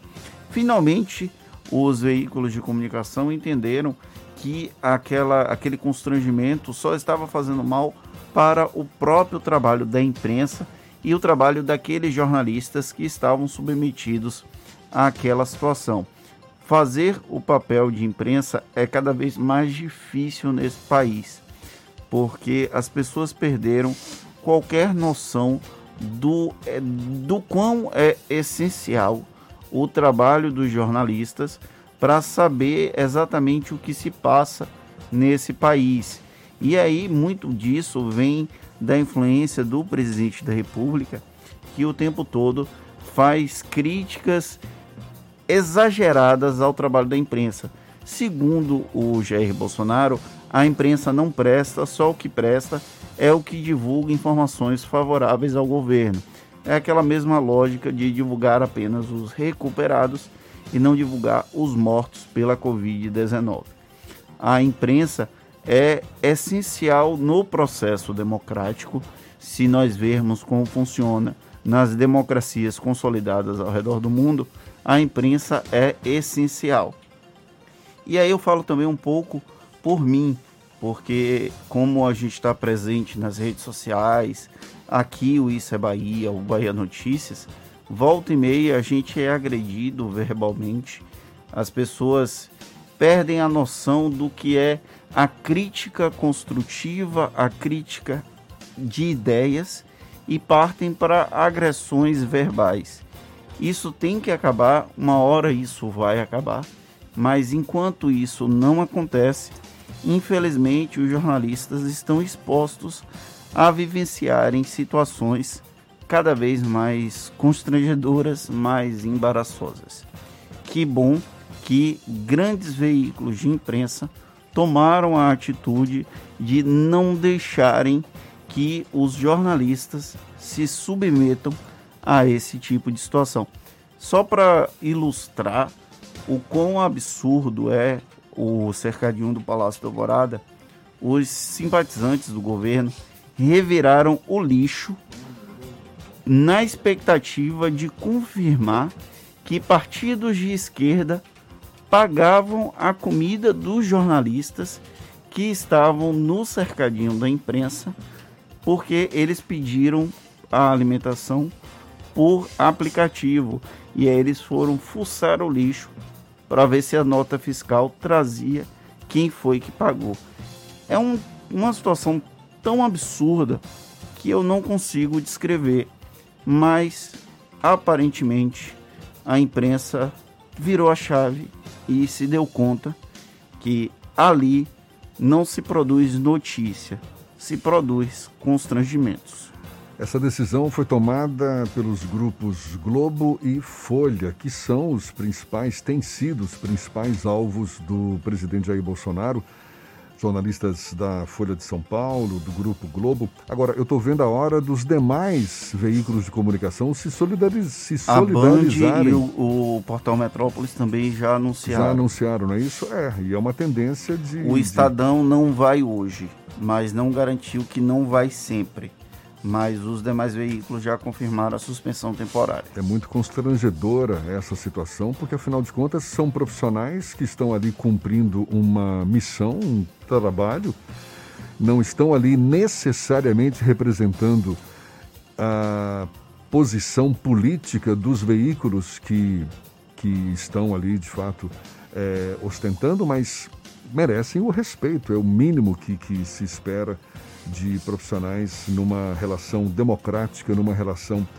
entre essa pluralidade que a gente sabe é o nosso Brasil. Como qualquer profissional em qualquer área, profissional da área de saúde, da área de segurança pública, profissional de educação, todo mundo merece respeito durante o seu exercício profissional.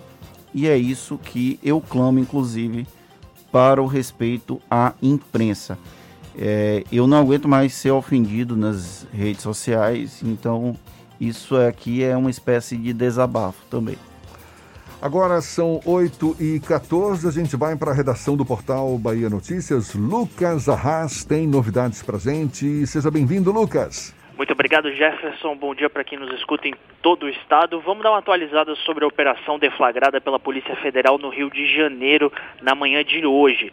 Ela apura indícios de desvio de recursos públicos destinado ao atendimento de pacientes com Covid-19 e chegou logo pela manhã no Palácio das Laranjeiras, residência oficial do governador Wilson Witzel. O escritório de advocacia onde trabalha a mulher do governador também pode ter sido alvo de buscas dessa operação chamada de placebo. Isso são informações iniciais. Oficialmente, a Polícia Federal informou que a operação segue a investigação do Superior Tribunal de Justiça e apura suposto esquema de corrupção em desvios de recursos do combate à pandemia.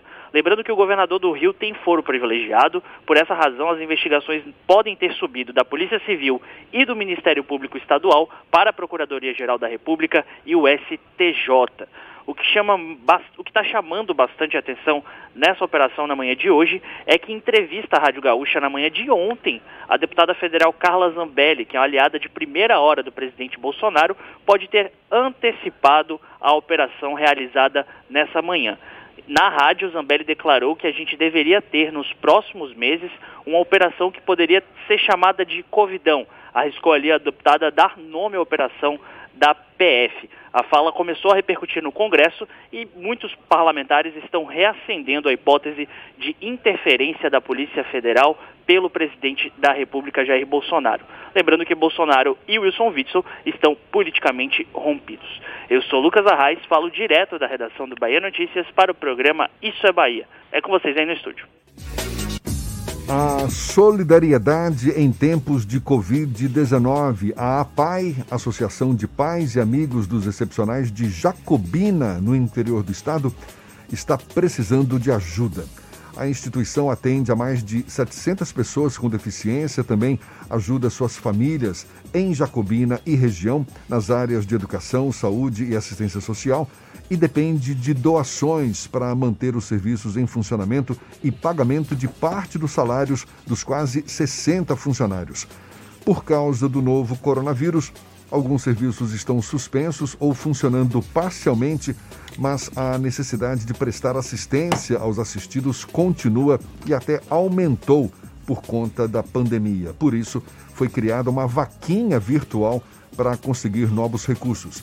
É só acessar vaca.me, vaca com K, ME barra 1062092. Eu vou repetir, vaca com K, ponto ME barra 1062092 e ajudar com o quanto puder. Tem também a opção de depósito em conta corrente.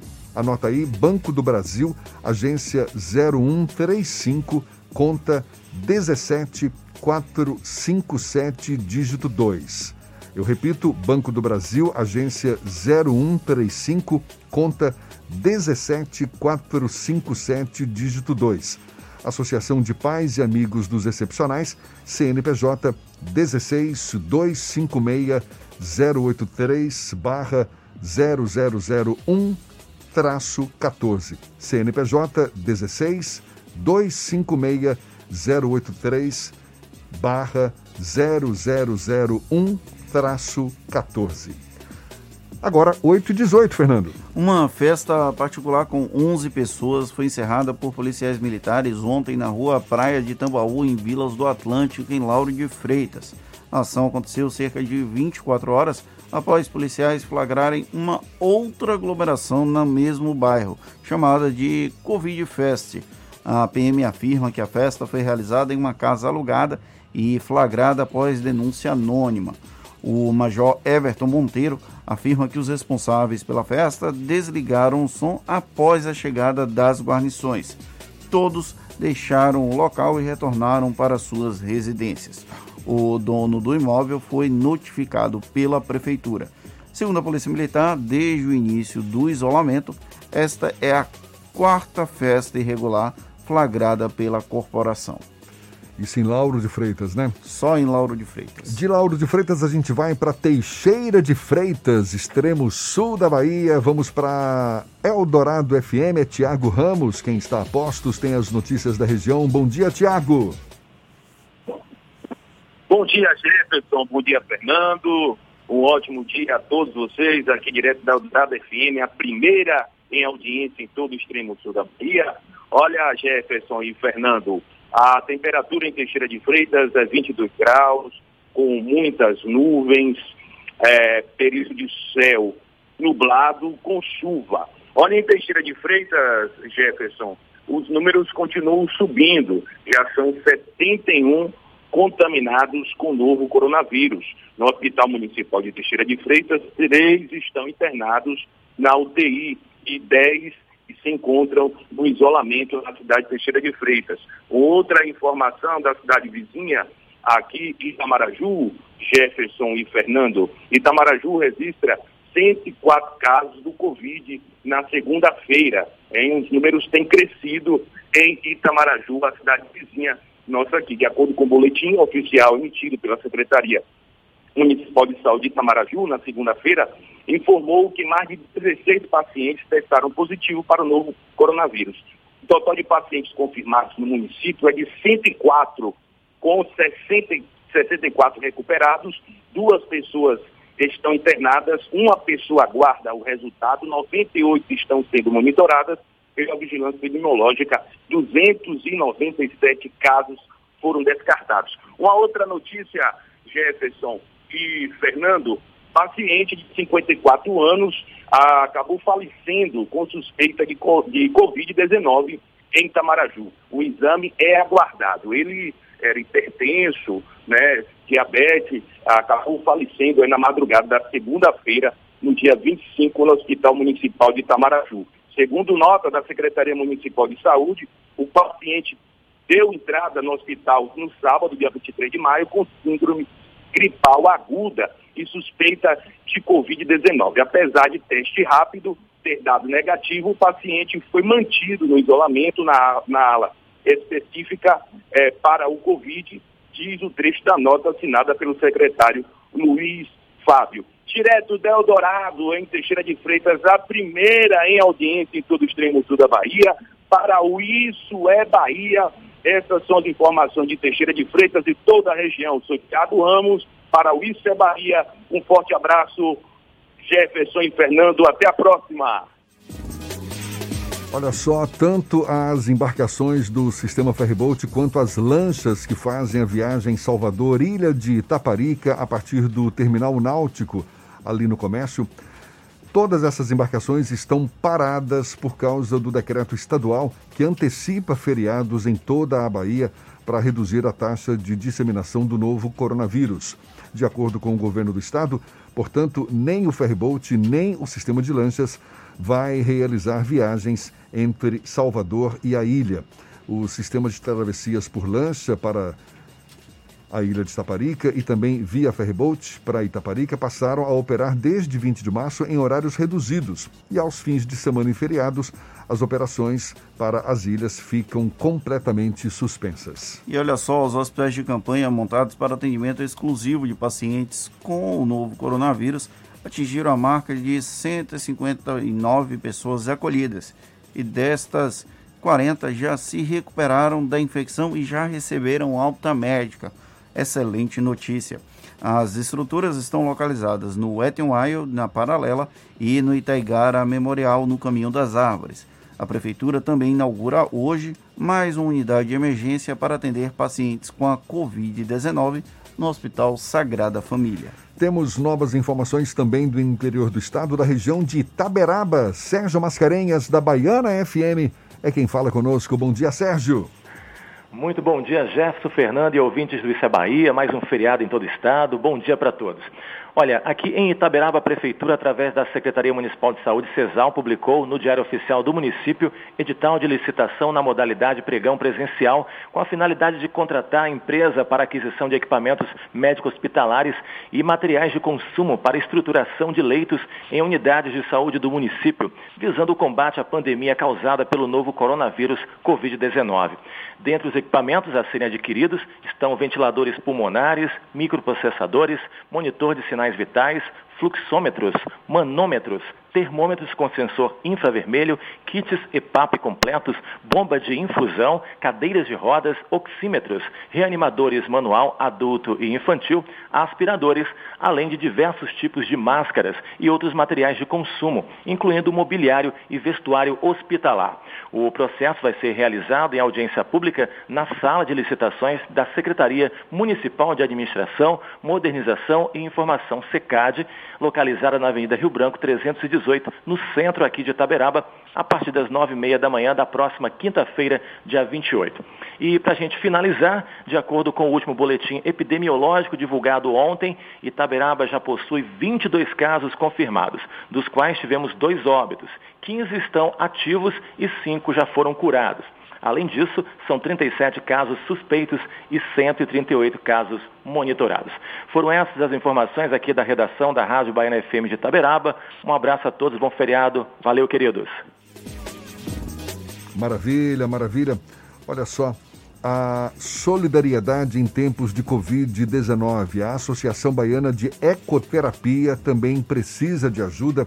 A instituição, além de prestar o serviço de ecoterapia para crianças e adolescentes com deficiência, também presta assistência às famílias dos assistidos que precisam de cadeiras de roda, máscaras, muletas, material de limpeza e higiene. As doações podem ser de material e equipamentos e também por meio de depósito em conta corrente. São duas contas, uma do Banco do Brasil e outra no Bancob, Banco Cooperativo do Brasil SA. Banco do Brasil é agência 1532, conta corrente 17892, dígito 6. Portanto, Banco do Brasil, agência 1532, conta 17892, dígito 6. E Bancob, agência 3292, conta 4338, dígito 9. Bancob, agência 3292, conta 4338, dígito 9. Associação Baiana de Ecoterapia, CNPJ 02 370 615 barra 0001 35. Associação Baiana de Ecoterapia, CNPJ 02 370 615 barra 0001 35. Portanto, podendo doar essa força ajude. Agora, 8h27, a gente faz o intervalo e volta já já. Você está ouvindo Isso é Bahia. Irmãs e irmãos, meu abraço apertado vai aqui nessa canção. Com amor, obrigado por sua dedicação.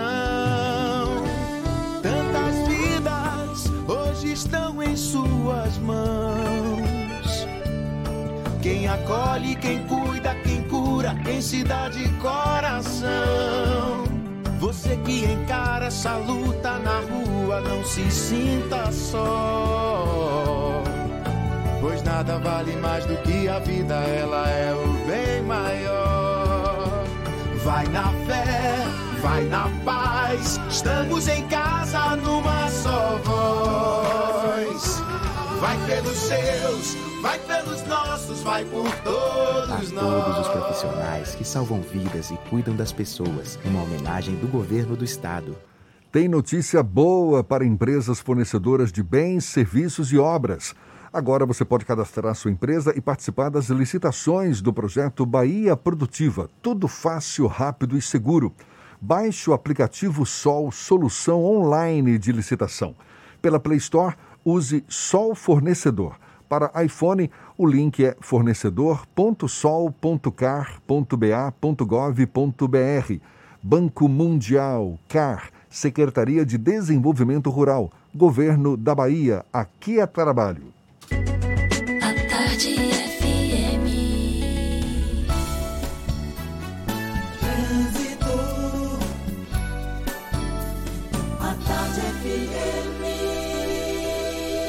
Oferecimento: Monobloco, Auto Center de portas abertas com serviço de leva e trás do seu carro. Temos novas informações com Cláudia Menezes, de olho nos motoristas. É você, Cláudia. Tô de volta, Jefferson, com mais informação. Um vazamento de água na via marginal da Avenida Paralela, sentido rodoviário, isso foi agora há pouco, nas imediações ali da estação Tamburugi. Uma equipe já foi deslocada para fazer esse serviço, só passe com atenção por esse trecho. Vamos para outro ponto da cidade. Em Itapuã, a Avenida Dorival Caymmi segue intensa em alguns trechos nos dois sentidos nas imediações das duas rotatórias. É cliente central nacional Unimed tem sintomas de coronavírus como febre e dor de garganta? Proteja sua saúde com o telemonitoramento do aplicativo Meu Plano. Baixe já. Volto com você, Jefferson. Obrigado, Cláudia. Tarde FM de carona com quem ouve e gosta.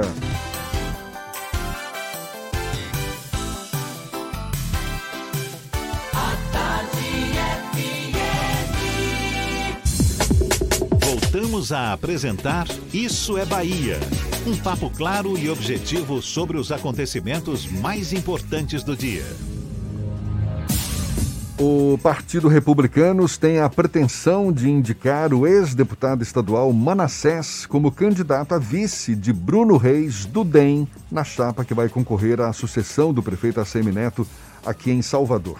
A informação foi divulgada este mês pelo presidente estadual do partido, deputado federal Márcio Marinho, nosso convidado aqui no Issa Bahia. Muito obrigado por aceitar nosso convite. Seja bem-vindo. Bom dia, deputado. Bom dia, Jefferson. Bom dia, Fernando. E bom dia a todos os ouvintes da Rádio Tarde FM 103,9. É um prazer estar falando com todos vocês. Bom dia. Deputado, como é que estão as articulações para emplacar o nome de Manassés na chapa de Bruno Reis? Isso já tem mais ou menos uns 10 dias que o anúncio foi feito, não é? Exato. Primeiro, dizer que é, tudo na vida é feito diante de uma construção, né? Nós tivemos aí o primeiro passo, que foi a, a indicação do prefeito Arcemi Neto, e uma indicação muito justa e positiva, é a sucessão dele do, do vice-prefeito Bruno Reis. E a partir daí começam as conversas acerca da composição da chapa, né? A gente sabe que na base do prefeito ACM Neto existem vários partidos que têm a mesma pretensão também, isso é próprio dos partidos, é, de indicarem nomes e o Republicanos não foge também disso, né? Uma vez que desde a a própria administração do prefeito Neto, administração positiva, né? E aprovada é, várias vezes como o melhor prefeito, a melhor administração do Brasil. Nós fazemos parte dessa construção, pois participamos da administração direta com duas secretarias, né? A vereadora Rogéria e também o doutor Virgílio Dalto na Secretaria de Manutenção da Cidade. Na estrutura da Câmara de Vereadores, o republicano tem três vereadores bem votados, dois deputados estaduais bem votados na cidade, Zé de Arimateia e o Juraído Santos. Federais tem eu é, e o deputado Bruno Reis, bem votado na cidade. Portanto, é um partido que tem uma musculatura política partidária e também política em termos de tempo de rádio, tempo de televisão, que pode muito estar compondo na chapa do vice-prefeito Bruno Reis. Mas não só isso nós também temos nomes dentro da própria estrutura com condições políticas de estar contribuindo, fortalecendo mais ainda a chapa de Bruno Reis. Dentre eles tem o próprio Roma, tem esse deputado que nos fala, tem o Manassés, que nós agora o trouxemos, que teve é, na eleição passada, no 2018, quase 25 mil votos na capital, um, um eleitorado completamente diferente daquele que é, se tem na base do prefeito Neto, na base do vice-prefeito Bruno Reis, portanto, a gente tem tudo a contribuir. Agora é uma construção e nós estamos justamente trabalhando dentro dessa construção. E o partido está em plena condição, está contribuindo para essa vitória do nosso prefeito. Deputado, além da articulação em Salvador, o PRB tenta emplacar candidaturas em outras cidades do interior do estado. Uma delas é Feira de Santana, com o deputado José de Arimateia. Como é que está a articulação do Partido Republicanos, eu falei PRB por conta da força do hábito, desculpa, do Republicanos no interior da Bahia? Não tem problema não, Fernando. A gente até erra ainda, né? Até eu erro de vez em quando. Né? Mas veja, a gente tem lá um cenário completamente diferente do cenário de Salvador. Né? Salvador nós temos um prefeito bem avaliado, que conversa com as lideranças políticas. Infelizmente, isso não acontece no cenário político de Feira de Santana. Né? Se tem uma dificuldade enorme de conversa com Cobé Martins, não, não, não sei porquê, e não é só com o republicano, são com todos os partidos que compõem a sua base lá na Câmara.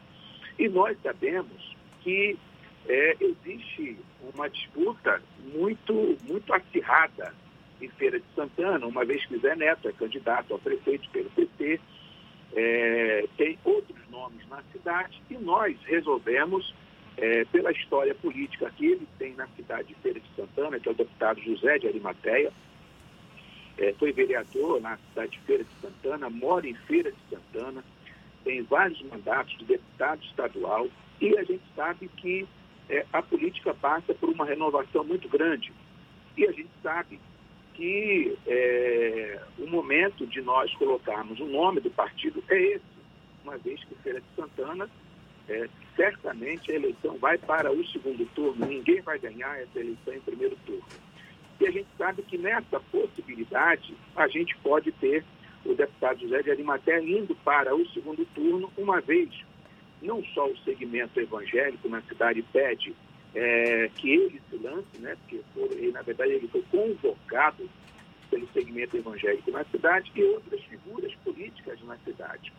Só para você ter ideia, Fernando, nós vamos ter é, amanhã é, uma reunião onde teremos é, dois presidentes de partidos, não vou mencionar aqui o nome, até por, por ainda não ter nada fechado, mas isso farei posteriormente, querendo apoiar o deputado Zé de Arimateia, justamente partidos de base do Colbert Martins, que não consegue se viabilizar como candidato. E a cidade de Feira de Santana, dentro do nosso propósito político partidário do republicano e também da própria base do prefeito Neto, que futuramente será o nosso pré-candidato a governador, nós temos um, um, um, interesse muito grande de manter a liderança naquela cidade para o, a organização política partidária de 2022. Então, nós vamos ter uma candidatura em Feira de Santana do deputado José de Arimateia. Deputado, uma outra questão, saindo um pouco do cenário local e indo para o plano federal. O senhor é uma das lideranças do Partido Republicano na Câmara dos Deputados, tem uma participação muito forte na articulação política do partido, uma boa interlocução junto ao Marcos Pereira, que é o dirigente nacional do partido. E aí eu queria verificar como é que tá as conversas. O Republicanos meio que integra oficialmente a base do presidente Jair Bolsonaro. Em alguns momentos flerta com o chamado Centrão. Como é que está essa aproximação do presidente Jair Bolsonaro com esses partidos que não, oficialmente não integram a base aliada, mas que de alguma coisa, de alguma forma, flertam com a base do governo? Fernando, veja só, quem na verdade é, está procurando o Congresso Nacional, isso não é nenhum erro de fazer isso, né?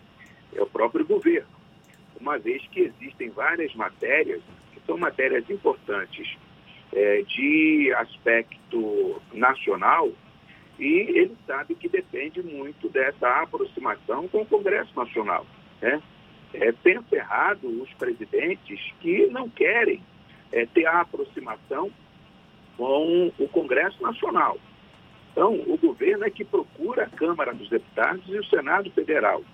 Ora, nós temos uma base é, do republicanos no Congresso Nacional de dois senadores da República e 32 deputados federais. É evidente que é um partido que tem uma musculatura política e tem um peso é, na questão dos votos nas matérias importantes do Congresso Nacional, visando é, é as ações para a sociedade brasileira. Quando ele faz esse gesto de procurar é, Congresso Nacional, assusta a todos, porque, infelizmente, ele vinha a todo momento, antes das eleições e logo no início do seu mandato, dizendo que não queria fazer nenhum tipo de conversa com o Congresso Nacional. Acho próprio de quem é inexperiente no Executivo, né, que não tem, esse, não tem esse conhecimento de como isso funciona, E hoje está vendo que a realidade é outra e que ele tem que fazer essa aproximação com o Congresso Nacional. É evidente que o líder Jonathan, que é do nosso partido, tanto eu como o presidente Marcos Pereira, não vamos, de forma alguma, nos furtar de conversar com o governo federal, conversas salutares, conversas boas, com o objetivo de ajudá-lo na administração. Até porque, mesmo não sendo efetivamente base do presidente da República, nós estamos ali representando o Brasil e queremos ver o melhor para o Brasil. Portanto, tudo aquilo que o presidente nos chamar como visando é, o fortalecimento, as ações positivas, algo que ajude o Brasil, e principalmente nesse momento, certamente que terá o apoio do nosso partido, porque o nosso compromisso não é com Bolsonaro, o nosso compromisso é com o Brasil. Deputado, como é que o senhor avalia o atual momento do presidente Jair Bolsonaro, agora mergulhado numa nova crise com a divulgação do vídeo da reunião do dia 22 de abril, reunião ministerial, é, com índices de rejeição cada vez maiores? Existe um sentimento de desconforto da sua parte quando eventualmente se vê na, digamos, impelido a apoiar o governo Jair Bolsonaro? Ô Jefferson, foi muito boa a sua, sua pergunta. É, a gente sabe que o presidente Jair Bolsonaro, ele é uma figura é, que todos nós conhecemos, e essa figura que todos nós conhecemos há anos, essa figura é que foi para a urna é, no 2018 para concorrer a presidente da República e a população todos já sabia, todas já sabiam é, de como era o perfil do presidente Bolsonaro. Fato é que aquela reunião, tirando os palavrões, que eu não concordo, até porque não é do meu perfil, é, não sou favorável a isso, mas também eu respeito quem tem essa, essa, essa postura, né? Mas ali você viu um, um presidente da República sendo que é, sendo que é, sem nenhum tipo de, de, de, eh, de segunda face, de esconder, absolutamente zero, né? E tirando essa questão dos, dos palavrões, né? A gente sabe que é, a expectativa que a própria denúncia ou, a fala do Sérgio Moro, dizendo que tinham coisas terríveis, né, não aconteceram. Fato é que houve uma frustração muito grande de muitas pessoas que imaginavam que teriam coisas que poderia causar um hecatombe, uma, uma carnificina no Brasil, não aconteceu, né? Só se apegaram a questões de palavrões e outras questões pequenas que já tinham sido divulgadas é, nas redes sociais, pelos jornais, mas nada diferente do que a gente já é, imaginava.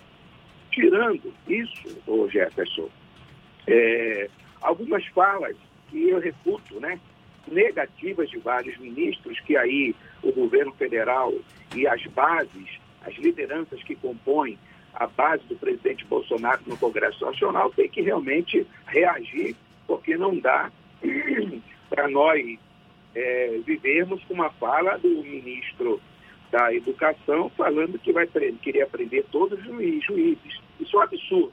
Mas isso cabe ao governo federal e as lideranças no, no, no, no Congresso Nacional de forçar uma barra de pedir a saída do ministro é, da Educação, até porque é um ministro é, mal educado, mal educado, né?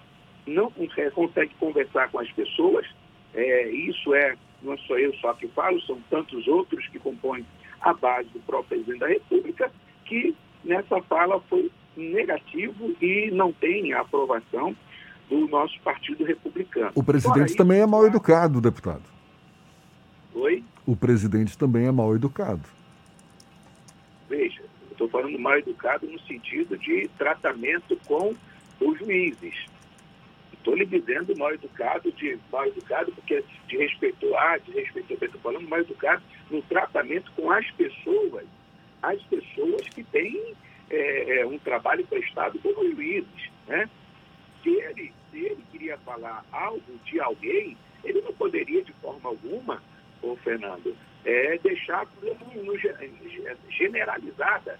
Deveria falar com quem ele realmente tem problema Então, o presidente Jair Bolsonaro em nenhum momento fez isso com absolutamente ninguém. Então, eu acho que a, a, a fita frustrou muitas pessoas, né?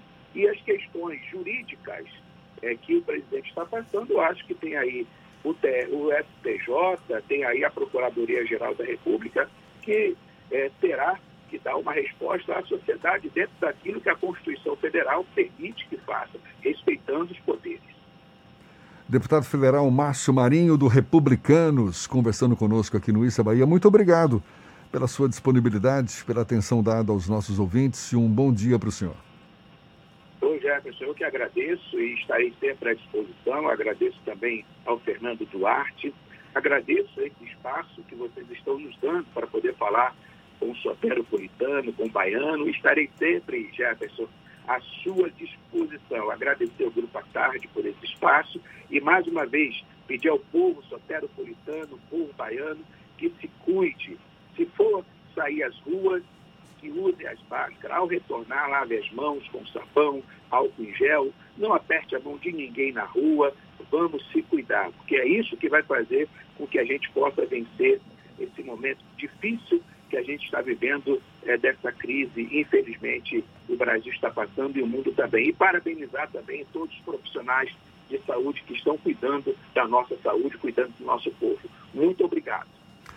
Não conseguiu acompanhar essa conversa toda? Então, mais tarde, dê uma chegadinha nos nossos canais no YouTube, Spotify, iTunes ou Deezer, que esse bate-papo todinho vai estar lá para você. Pelo YouTube, aproveita, se inscreve, nos assiste aqui, né? Nos assista, nos assista pelos nossos canais em que estamos bonitinhos. Hoje, Fernando Duarte, todo, deixa eu ver, não tem nada de bonito nele hoje. Sacanagem, Agora... velho. Que absurdo. Que absurdo, rapaz. Eu sou um cara muito bonito, muito bem apessoado. Minha mãe sempre falou isso, minha esposa fala isso com frequência. É, de máscara eu posso tá falar certo que... que ela normalmente ela fala isso quando quer alguma coisa, mas eu acredito nela. Ele é muito bobo, vou te falar. Agora são 8h46, a gente volta já já. Você está ouvindo Isso é Bahia. Você sabe o que a Assembleia faz? Faz valer os seus direitos. Lutando para evitar a saída da Petrobras e manter empregos e investimentos no Estado. Também cria políticas que valorizam as mulheres, os negros, o público LGBT e a oferta de uma educação de qualidade para indígenas. E ainda dão prioridade de matrícula em escolas públicas às crianças filhas de vítimas de violência doméstica. Porque para a Assembleia, garantir o direito dos baianos é o nosso dever. Assembleia Legislativa da Bahia, fazendo valer. Tem notícia boa para empresas fornecedoras de bens, serviços e obras. Agora você pode cadastrar sua empresa e participar das licitações do projeto Bahia Produtiva. Tudo fácil, rápido e seguro. Baixe o aplicativo Sol, solução online de licitação. Pela Play Store, use Sol Fornecedor. Para iPhone, o link é fornecedor.sol.car.ba.gov.br. Banco Mundial, CAR Secretaria de Desenvolvimento Rural, Governo da Bahia. Aqui é trabalho. As informações sobre a influência da economia na sua vida, com o jornalista e economista Armando Avena. Falando de economia. O governo do estado e a prefeitura de Salvador precisam começar a pensar como será a reabertura da economia. Na verdade, não se pensa em fazer uma reabertura imediata, nem em se fazer assodadamente o processo de reabertura do comércio e das atividades econômicas. Mas é preciso que tanto a prefeitura quanto o governo estabeleçam um plano, um plano onde esteja definido gradualmente como vai haver a reabertura da economia. Afinal, já se vão dois meses e as empresas não podem continuar simplesmente paralisadas. É certo que a situação de saúde é muito grave e que não se descarta ainda a possibilidade de um lockdown, o que pode acontecer caso aumentem os casos e o sistema de saúde seja pressionado, como tudo indica que vai ocorrer.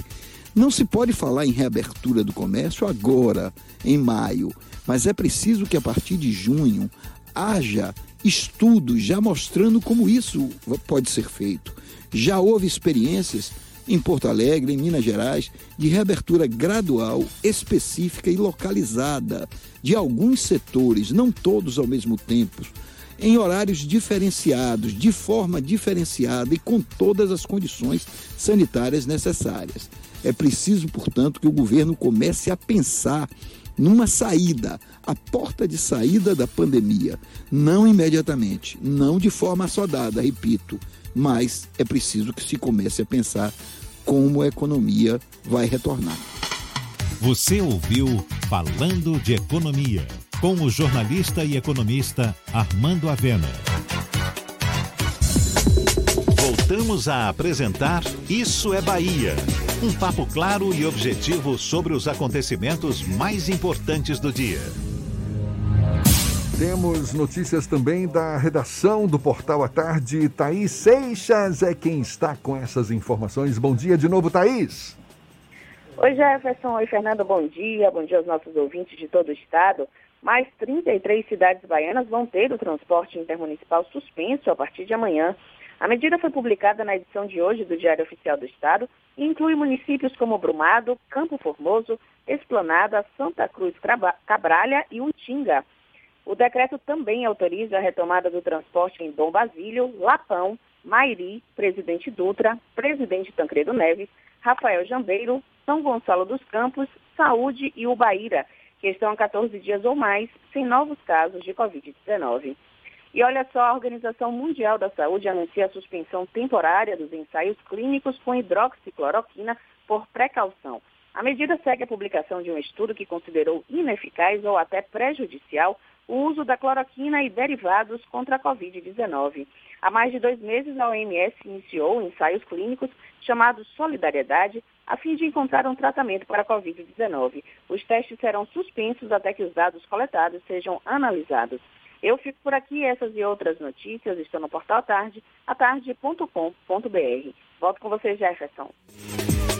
Olha só, gente, o aniversário de 106 anos do nascimento de Santa Dulce dos Pobres, comemorado hoje, vai ser celebrado pela primeira vez somente de forma digital, por causa do isolamento social aqui em Salvador.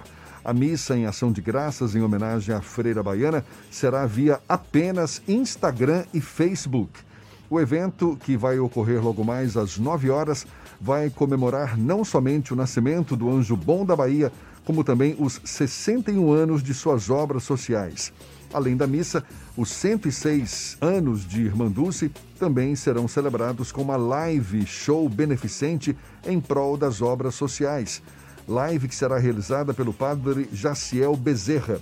A apresentação vai ser a partir das 7 horas da noite no canal do padre no YouTube.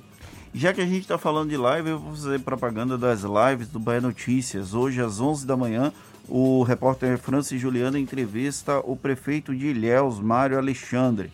Já às 17 horas, o repórter Matheus Caldas entrevista o secretário estadual da Educação, Jerônimo Rodrigues. Para acompanhar, é seguir o arroba Bahia Notícias no Instagram. Agora, 8h52, a gente vai para Eunápolis. Paulo Henrique, da Ativa FM, tem notícias para gente. Bom dia, Paulo. Bom dia, Jefferson. Bom dia, Fernando. Bom dia a todos que ouvem o programa Isso é Bahia. Eunápolis viveu situações diferentes em sua campanha contra a Covid-19 no último fim de semana. Se por um lado a Justiça suspendeu o toque de recolher determinado pela Prefeitura, por outro, um grupo de pessoas se reuniu num sítio para celebrar um aniversário que acabou sofrendo a intervenção da Polícia Militar e Guarda Municipal. Por aqui, não está sendo fácil convencer boa parte da população para a necessidade do isolamento social, apesar dos esforços das autoridades e meios de comunicação. No universo dos números, cada dia novos casos modificam o cenário. Ontem, às 18 horas e 30 minutos, a Secretaria de Saúde divulgou em seu boletim a nova realidade de Eunápolis. Foram mais sete resultados positivos. Menos mal que nove pacientes já foram recuperados. Os pacientes confirmados ontem são uma criança do sexo feminino de 10 anos, dois homens com idades entre 35 e 59 anos e quatro mulheres, 29, 53, 58 e 63 anos. Todos estão em isolamento domiciliar apresentando sintomas leves. Eunápolis tem 284 casos notificados, 102 confirmados, 49 pacientes em isolamento, 52 recuperados, um óbito, 137 casos descartados, 45 aguardando resultados e 134 seguem em monitoramento. Conversamos ontem com o prefeito de Eunápolis, Roberto Oliveira, do PSD. Ele nos informou que Eunápolis vai instalar nas dependências do Hospital das Clínicas, aqui da cidade, que ora está fechado, um centro de referência à Covid-19. O centro terá 10 leitos de UTI e 40 leitos clínicos, após conversa com o governador do estado. O município de Eunápolis decretou a requisição do imóvel para o enfrentamento à pandemia e vai arcar com os custos. Caberá ao governo do estado o credenciamento a uma organização social que vai assumir a gestão hospitalar visado o funcionamento dos leitos e da equipe especializada.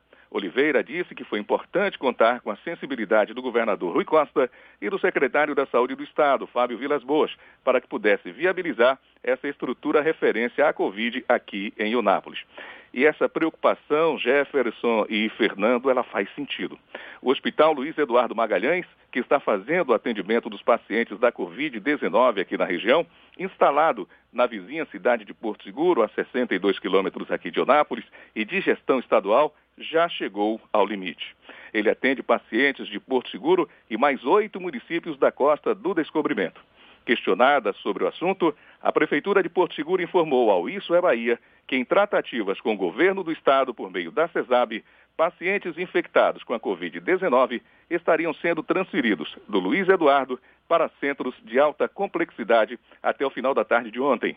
Sobre o quantitativo, a assessoria de comunicação da CESAB informou, segundo a Prefeitura de Porto Seguro, que as transferências serão feitas de acordo com a proporcionalidade, a necessidade, o quadro clínico dos pacientes e a disponibilidade de logística, possibilitando assim o desestrangulamento do número de leitos de UTIs do Hospital Luiz Eduardo. Da Rádio Ativa FM em Eunápolis, Paulo Henrique, para o programa Isso é Bahia. De Eunápolis a gente vai para Rui Barbosa, J. Sidney, da RB Líder FM, quem fala conosco. Bom dia, Jota. Bom dia, nesta manhã de terça-feira estamos a 23 graus na cidade de Rui Barbosa e aqui o comércio funcionando normalmente, a fábrica de calçados que estava com as suas atividades paralisadas também já funcionando, tudo obedecendo os mais rigorosos padrões de qualidade e também o distanciamento. A prefeitura tem orientado as pessoas contra o coronavírus. Nós tivemos dois casos, mas já recuperados, e graças a Deus a vida aqui está sendo voltando à normalidade na cidade de Rui Barbosa. O prefeito tem realmente se empenhado para dar as orientações necessárias à população. A população tem obedecido e o nosso clima aqui, graças a Deus, é de tranquilidade. São essas informações nesta manhã, muito embora algumas restrições, mas a cidade de Rui Barbosa quer agradecer primeiro a Deus e segundo a gestão que tem, que tem orientado com muita tranquilidade, muita sapiência aqui a organização contra o coronavírus. J. Sidney de Rui Barbosa, da RB Líder FM, para o Isso é Bahia. Acabou! E hoje não tem desfile de 2 de julho, seu Fernando. Encerramos mais um Isso é Bahia. Muito obrigado pela companhia de todos vocês. Salve o 2 de julho, feriado hoje. Ficamos canta, por aqui canta, amanhã. Canta, canta o hino aí, vai de Não, não, não, não, não farei isso. Amanhã retornamos às 7 da manhã para Salvador e em torno e a partir das 8 para todo o estado. Um grande abraço no coração de vocês. Fiquem em casa, se forem sair, usem máscara. Muito obrigado pela companhia, pela parceria, pela confiança. Aproveite bem. Terça-feira, muito chão pela frente ainda. Amanhã tem mais. Tchau, tchau, tchau, tchau, tchau, tchau.